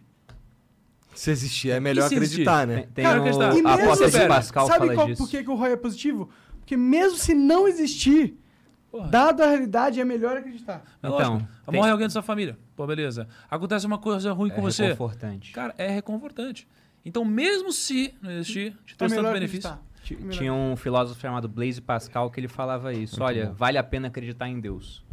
Porque, bom, se ele não existir, ok. Mas se ele existir, é melhor que eu ter acreditado nele, né? Sim. Do que não acreditar. Só que esse ponto que você falou também é interessante, porque o ser humano, por natureza, é um ser imediatista. Ele tende a querer tudo agora, né? A gente tem, em termos econômicos, níveis de preferência temporal altíssimos. A gente quer tudo agora. A criança é um exemplo disso, que é o ser humano em o mais próximo possível estado natural. Você pega uma criança de dois anos, é um indivíduo extremamente violento. Bate nos amigos, pega, morde, não sei o que. Se tá com fome, chora, recebe comida na hora. Tá com sono, chora, alguém bota para dormir. Conforme vai crescendo, ele vai amadurecendo, entendendo que você tem que abrir mão de certas coisas agora para ter mais no futuro. Aí senta numa faculdade para ficar cinco anos lá, ralando, sem poder trabalhar direito, ganhando pouco onde trabalha, porque depois você acredita, vai vir minha recompensa. Qual é, é o nível de preferência temporal do cara que acredita que essa vida que ele vai ralar, porque a recompensa é na próxima, né?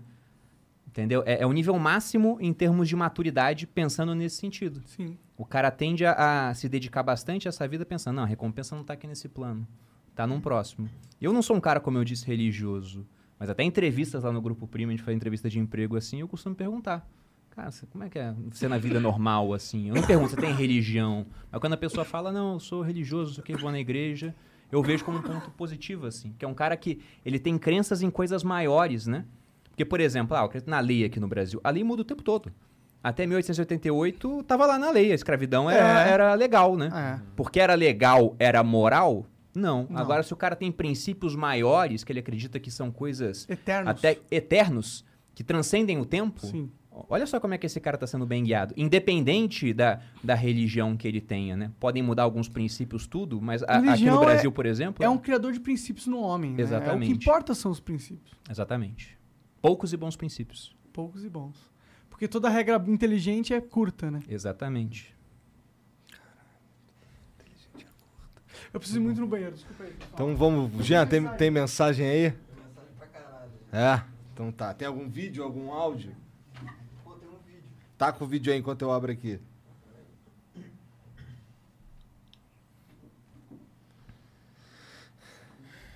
Já foi? Dormir em pé? Tá na alma aí, né? Tiago, consegui montar minha reserva de emergência de seis meses para o CLT e eu comprei umas ações meio furadas aí antes de montar é, toda a estrutura, mas eu me redimi, agora eu tenho um fundo de emergência. E agora, o que, é que você me recomenda para dar o meu próximo passo, visto a situação é, econômica de hoje? E a pergunta que não quer calar, comeu cuscuz de uma pessoa ou não? Qual que é o nome dele? Tem nome? É, o Alan. Alan. Pô, Alan, primeiro, cara, que belo cuscuz que vocês me entregaram, hein? Porra, obrigado de coração. Que eu falei que eu descobri o que era cuscuz agora, essa semana. que Eu fui pra João Pessoa. E eu nem sabia como era um cuscuz. É, hum, e aí, sobre a sua pergunta, porra, depois de. Primeiro, parabéns por formar reserva de emergência e parabéns por reconhecer que você errou. Porque reconhecer que você errou é o primeiro passo para você começar a acertar no mercado. É, os investidores. Eu nem sei pra onde eu falo, pra cá? Pra lá, é. É. Pô, os maiores investidores que eu conheço, aqueles que são famosos nos livros, são aqueles que erraram muito né? e admitem e aprenderam. Agora, o que eu faria? né? eu acredito na arca. A arca é, é, baseada na arca de Noé. Né? A arca de Noé permitiu que Noé sobrevivesse ao grande dilúvio. E nos investimentos, para mim, existe um acrônimo. Né? Existe um acrônimo com o Tiago e com o Perini. O acrônimo com o Tiago é a arca, que é ações e negócios, real estate, cash, né, caixa e ativos internacionais. Então, eu coloco 25% da minha carteira em ações, 25% em fundos imobiliários, 25% em caixa e 25% em ativos internacionais. É a arca, né? Quando eu tô com o Perini, aí vira a barca. Disruptei a arca. Ele disrupta a arca, que é Bitcoin, ações, negócios, real estate, caixa e ativos internacionais. Vai de pouquinho em pouquinho, 100 reais em cada lugar, cada canto, vai com consistência, o que vai te enriquecer o trabalho e os investimentos vão multiplicar a diferença entre o que você ganha e o que você gasta. Longo prazo e paciência vão te ajudar pra caramba, Alan. Bom, a Yu mandou pra nós aqui uma propaganda que eu vou lendo aqui enquanto o Jean prepara o vídeo. Neste Natal, presentei conforto para sua família e amigos. Compre dois ou mais pares de Yu e ganhe 20% de desconto e frete grátis. Aí sim. Atenção, especialmente para os ouvintes do Flow de hoje, ganhe um brinde especial na compra de qualquer produto. Acesse www.yuool.com.br e descubra. Caralho. Aí, tá com o vídeo aí pra nós, já.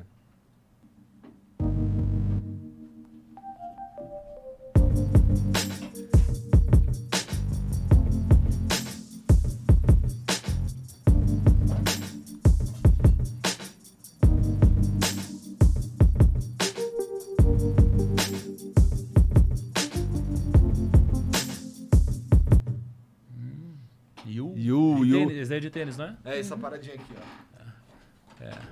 Eu acho que eu ganhei um tênis deles, cara. Bem gostoso, se for o que eu tô pensando. É maneiro, é maneiro. Bem fofinho, bem gostosinho. Então entra lá, ó, yuool.com.br e compra aí o teu Yu. Deixa eu ver. O João Oliveira 7L mandou: Salve, salve família. Bruno, como fazer para tirar o monopólio do dinheiro das mãos do Estado? E qual o grande problema de ser dependente do Estado nesse quesito? Vou até pegar uma frase aqui do economista que eu já citei no podcast, o Hayek. Ele escreveu em 1976: Eu não acredito que teremos um bom dinheiro de novo antes de tirá-lo das mãos do governo. Isto é, não podemos tirá-lo violentamente das mãos do governo. Tudo que podemos fazer é, por algum caminho direto, introduzir algo que eles não podem parar. E aí eu dei aquele exemplo do pessoal mandando cartas para o Facebook para parar a criação da moeda deles, né? Como é que você vai mandar carta para o Satoshi Nakamoto que criou o Bitcoin? Ninguém sabe quem ele é. E mesmo que descubra, ele não tem mais influência sobre a rede, porque está descentralizado. Então, isso é o início do fim do monopólio das moedas. Isso é muito interessante. Você tem várias pessoas nos Estados Unidos, Bill Gates já falou isso, o Charlie Munger, que é o sócio do Warren Buffett, né, um dos investidores mais bem-sucedidos, que o Bitcoin é uma involução. A gente gravou um documentário para a Finclass com o Yuval Harari, onde ele fala basicamente a mesma coisa. Ele diz: o Bitcoin tirou a confiança que as pessoas tinham na moeda dos governos, moeda fiduciária. Só que uma coisa é você viver em dólar, né?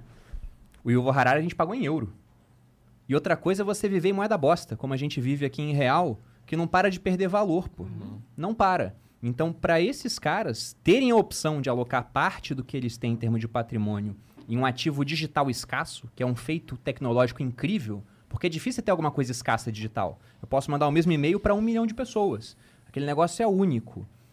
E aquilo tem se valorizado com o tempo porque é tão escasso que se cada milionário no mundo quiser ter um Bitcoin, não tem como, porque a gente tem uns 50 milhões de milionários, aquilo tende a subir de valor. E o Bitcoin é só a ponta do iceberg de um monte de coisas que estão vindo através de tecnologia de criptomoeda. Então, o começo foi isso aqui, foi criar algo que os governos não podem parar. Porque se o governo brasileiro hoje decidir, sei lá, Bolsonaro vai lá e assina, ei por bem, manda o quê? O Bitcoin tá proibido, tá ok, e é isso aí. Pá. O que que acontece? O Nada. Brasil só perde com isso. Porque alguns negócios fecham, as corretoras aqui no Brasil, só que hoje você consegue usar corretora descentralizada, Sim. consegue usar corretora chinesa, americana, que- chinesa não que eles baniram também, que está em Malta, Japão. Então, você só tira aquele recurso do país e transforma pessoas que estavam agindo de maneira pacífica em criminosos, porque tem um Bitcoin. Mas isso não para a evolução, até porque a tendência agora é que os países passem a aceitar o Bitcoin até como moeda, como El Salvador já fez. Aham. É um país muito pequeno, mas é o princípio, né? Começa com um país pequeno, daqui a pouco tem um outro país grande aceitando. Se eu fosse chutar aqui, eu diria, por exemplo, que países que têm moedas muito ruins, como a Argentina, o Brasil, deveriam adotar isso, mas eu acho que quem vai adotar primeiro são aqueles mais interessados em enfraquecer o dólar, como por exemplo os russos. Porque hoje, por exemplo, o que, que, é o- que que é o, o trunfo do dólar? O trunfo do dólar é que, por exemplo, todo mundo precisa de petróleo, né? E petróleo é negociado em dólares. Então, como todo mundo precisa de petróleo e petróleo é negociado em dólares, todo mundo precisa de dólar. Aí isso faz o quê? Os americanos podem criar trilhões de dólares, aumenta a oferta, dinheiro é como qualquer outra coisa. Só que a demanda é muito alta por dólares.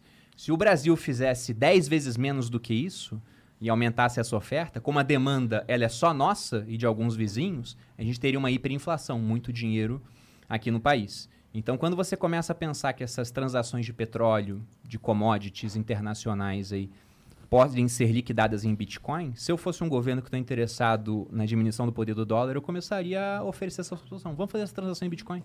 Entendi. O petróleo e o Bitcoin. Pois é. Não sei se vai acontecer ou não, mas é uma coisa que está na mesa aí para um dia acontecer. Mas o, começo já está aí, cara. É criptomoeda. Interessante. Eu quero investir. O João Oliveira mandou mais uma aqui. Bruno Perini. Bruno Perini. Quais as diferenças de liberalismo e conservadorismo? Bom, o, o liberalismo é uma escola que ela prega.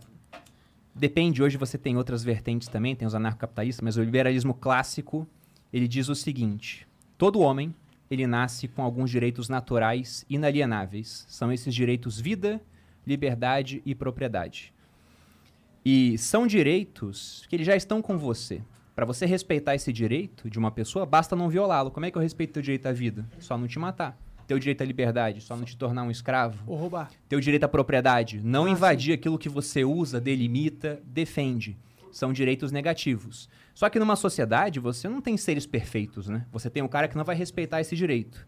Então, o liberal, ele topa, o liberal clássico, ele topa criar um Estado para garantir a segurança desses direitos. E o Estado teria que serviços? Segurança interna, para que isso não aconteça dentro de um território, externa, porque senão você não para um invasor estrangeiro, por mais que a sociedade seja boa, ela pode ser dominada, e justiça para resolver conflito. Esse é o Estado mínimo que o liberal prega.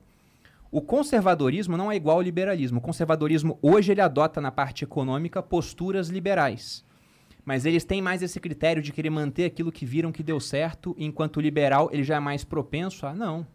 Droga, por exemplo, legalizar a maconha. O liberal, ele é a favor. O conservador, eu não posso falar que o conservador é uma unidade, né? Tem conservadores e conservadores, mas geralmente ele fala, poxa, mas onde que isso deu certo de fato? Vai acabar com o tráfico? Então ele tende a ter posturas de manter mais o status quo daquilo que ele viu que deu certo. Mas na parte econômica, como ele já viu que o liberalismo deu certo, os conservadores tendem a ser mais liberais. Então tem pontos em comum, mas tem coisas diferentes. Como, por exemplo, a questão da droga. É um Sim, exemplo disso. Que eu acho que eles estão se tornando mais liberais nesse sentido, os conservadores. O conserva... Eu tenho tá vários tá amigos dando conservadores, certo né? lugar. E os conservadores hoje, que são a favor de liberar a droga, são tidos como conservadores mais reacionários. Reacionários? É.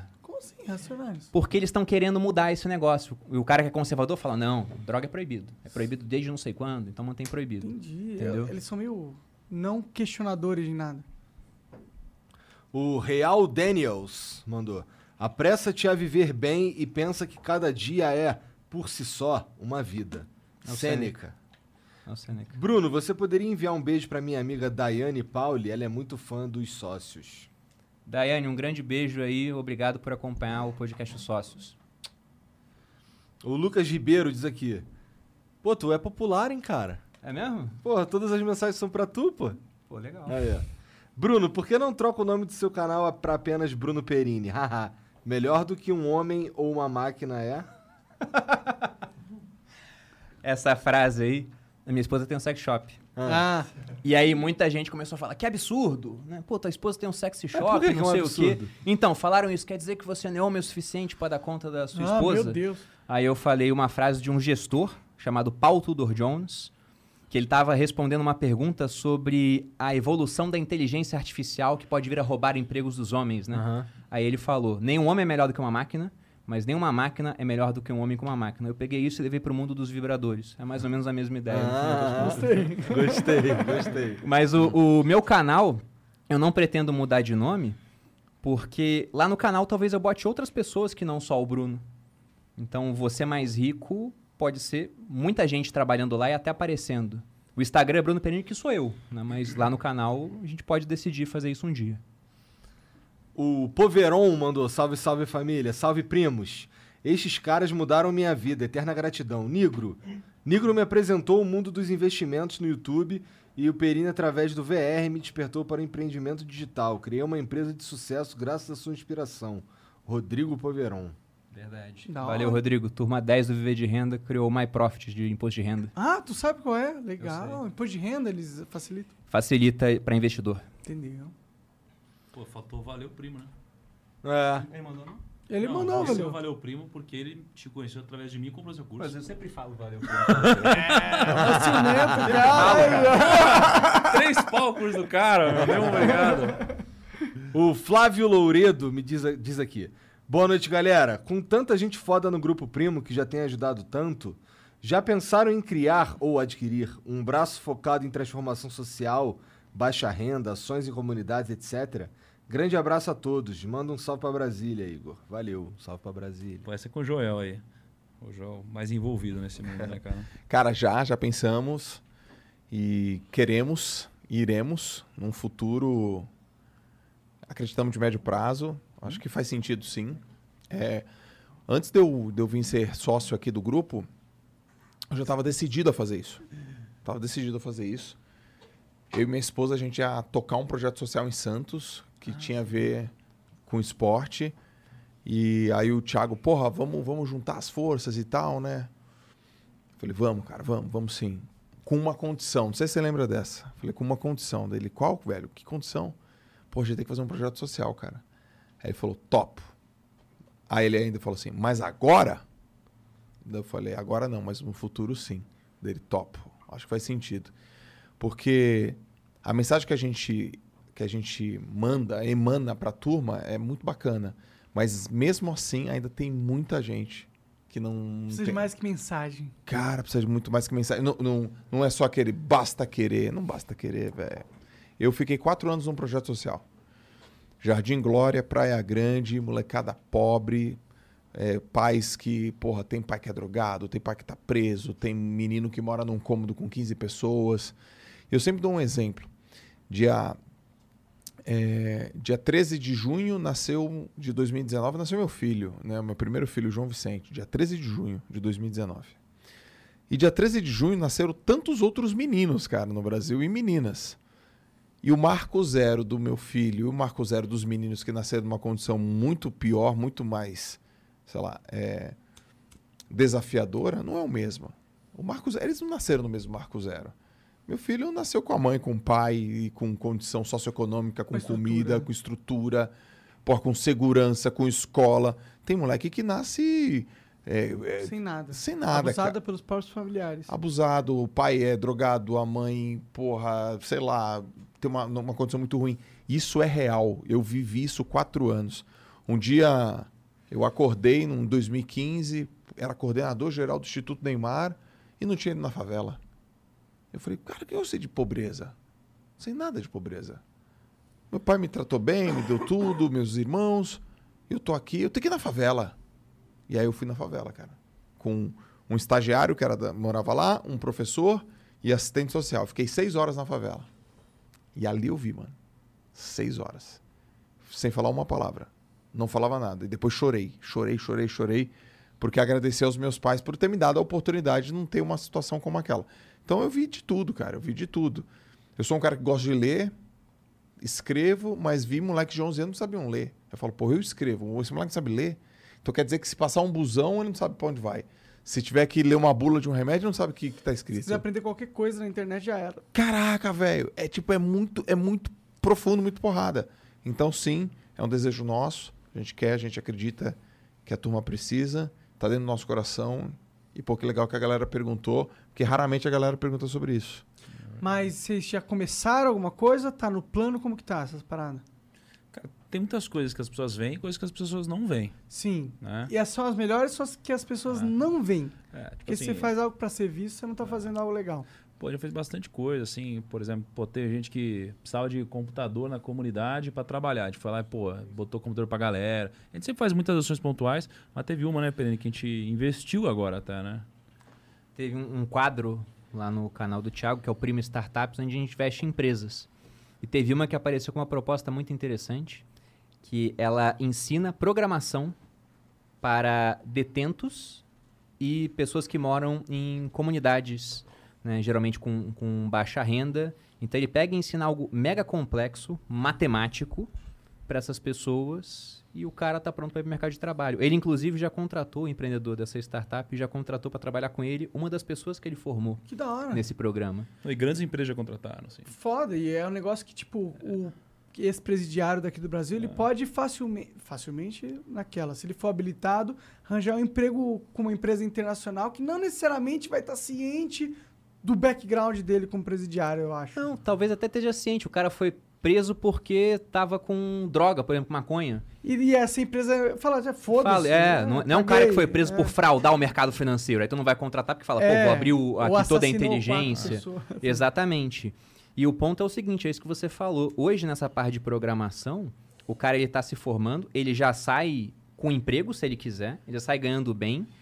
E é complicado contratar, porque aqui no Brasil você quer contratar um programador, mas daqui a pouco chega uma empresa canadense pagando pro cara continuar dólar, aqui fazendo a mesma coisa e pagando em dólar, ou o cara pagando em euro, não sei o quê.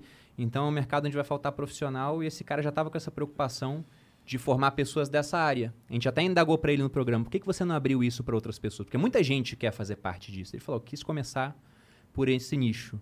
E a gente investiu nesse projeto, a gente geralmente investe dinheiro e mídia, né? Para divulgar. E nesse foi só dinheiro, inclusive, no começo, que a gente Legal. pensou. Acho que é o que vale mais. mídia, pro- né? tá, tá no começo Sim. agora, vamos colocar mais dinheiro do que mídia. Mas assim, ainda assim, além do dinheiro, porra, mentoria, equipar um negócio, a gente agrega bastante, né? E todo o nosso relacionamento e tal. Mas, cara, esse é um dos, porra, sei lá, milhares de projetos e coisas que a gente faz, entendeu? Mas o Instituto Primo ia ser foda. A gente A gente aqui sonha em tá querendo isso, criar, a gente vai criar, né, o Instituto Flow, né? E a gente, inclusive, a gente tem, não vou dar muitos detalhes, mas a gente tem coisas que a gente faz. Eu acho que é importante empresas que são grandes como a, a de vocês terem esse pensamento, porque é aquela coisa, a escala, né? Tem que ter escalabilidade numa questão social também, eu acho. É que tem uma galera que, porra, talvez se esforçasse um pouquinho mais, elas conseguiam sair do lugar, né? Mas tem uma galera que não dá, mano. Que não adianta se esforçar, entendeu? Que é um pouco do que o João falou. Tem uma galera que não adianta se esforçar. Tem uma galera que você precisa só correr, mano. É, Entendeu? Tem uma galera que não tem como. né? Então acho que tem, tem diferentes tipos de ajuda para públicos diferentes. O, o simples fato de vocês estarem aqui de graça, porra, é, trazendo um conteúdo e que na maioria das vezes é muito legal pra galera que tá ouvindo, isso é incrível já. Porque às vezes você dá dinheiro pra alguém, a pessoa, o que, que vai acontecer com o dinheiro? A pessoa não sabe cuidar, velho. O dinheiro vai parar no meu bolso de novo. Sim. Eu dou terra. O que acontece? Cara, a terra vai parar no meu bolso de novo. Agora, conhecimento não. Conhecimento é a única coisa que se multiplica. Não se divide. Concordo pra caralho. Entendeu? Então, assim, vocês trazem muito conhecimento através, cara, das pessoas que vocês é, convidam. Sim. Isso já é uma ajuda muito boa. Agora, pra turma que precisa ser resgatada, essa daqui é um pouco mais difícil. Aí não é só falar. Sim, É. e é necessário resgatar essas pessoas. Isso.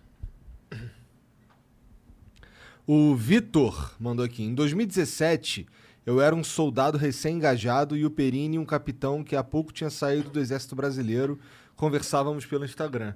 Este ano pedi baixa do Exército e me, e me dediquei ao marketing digital e este mês bati o 6 em 1.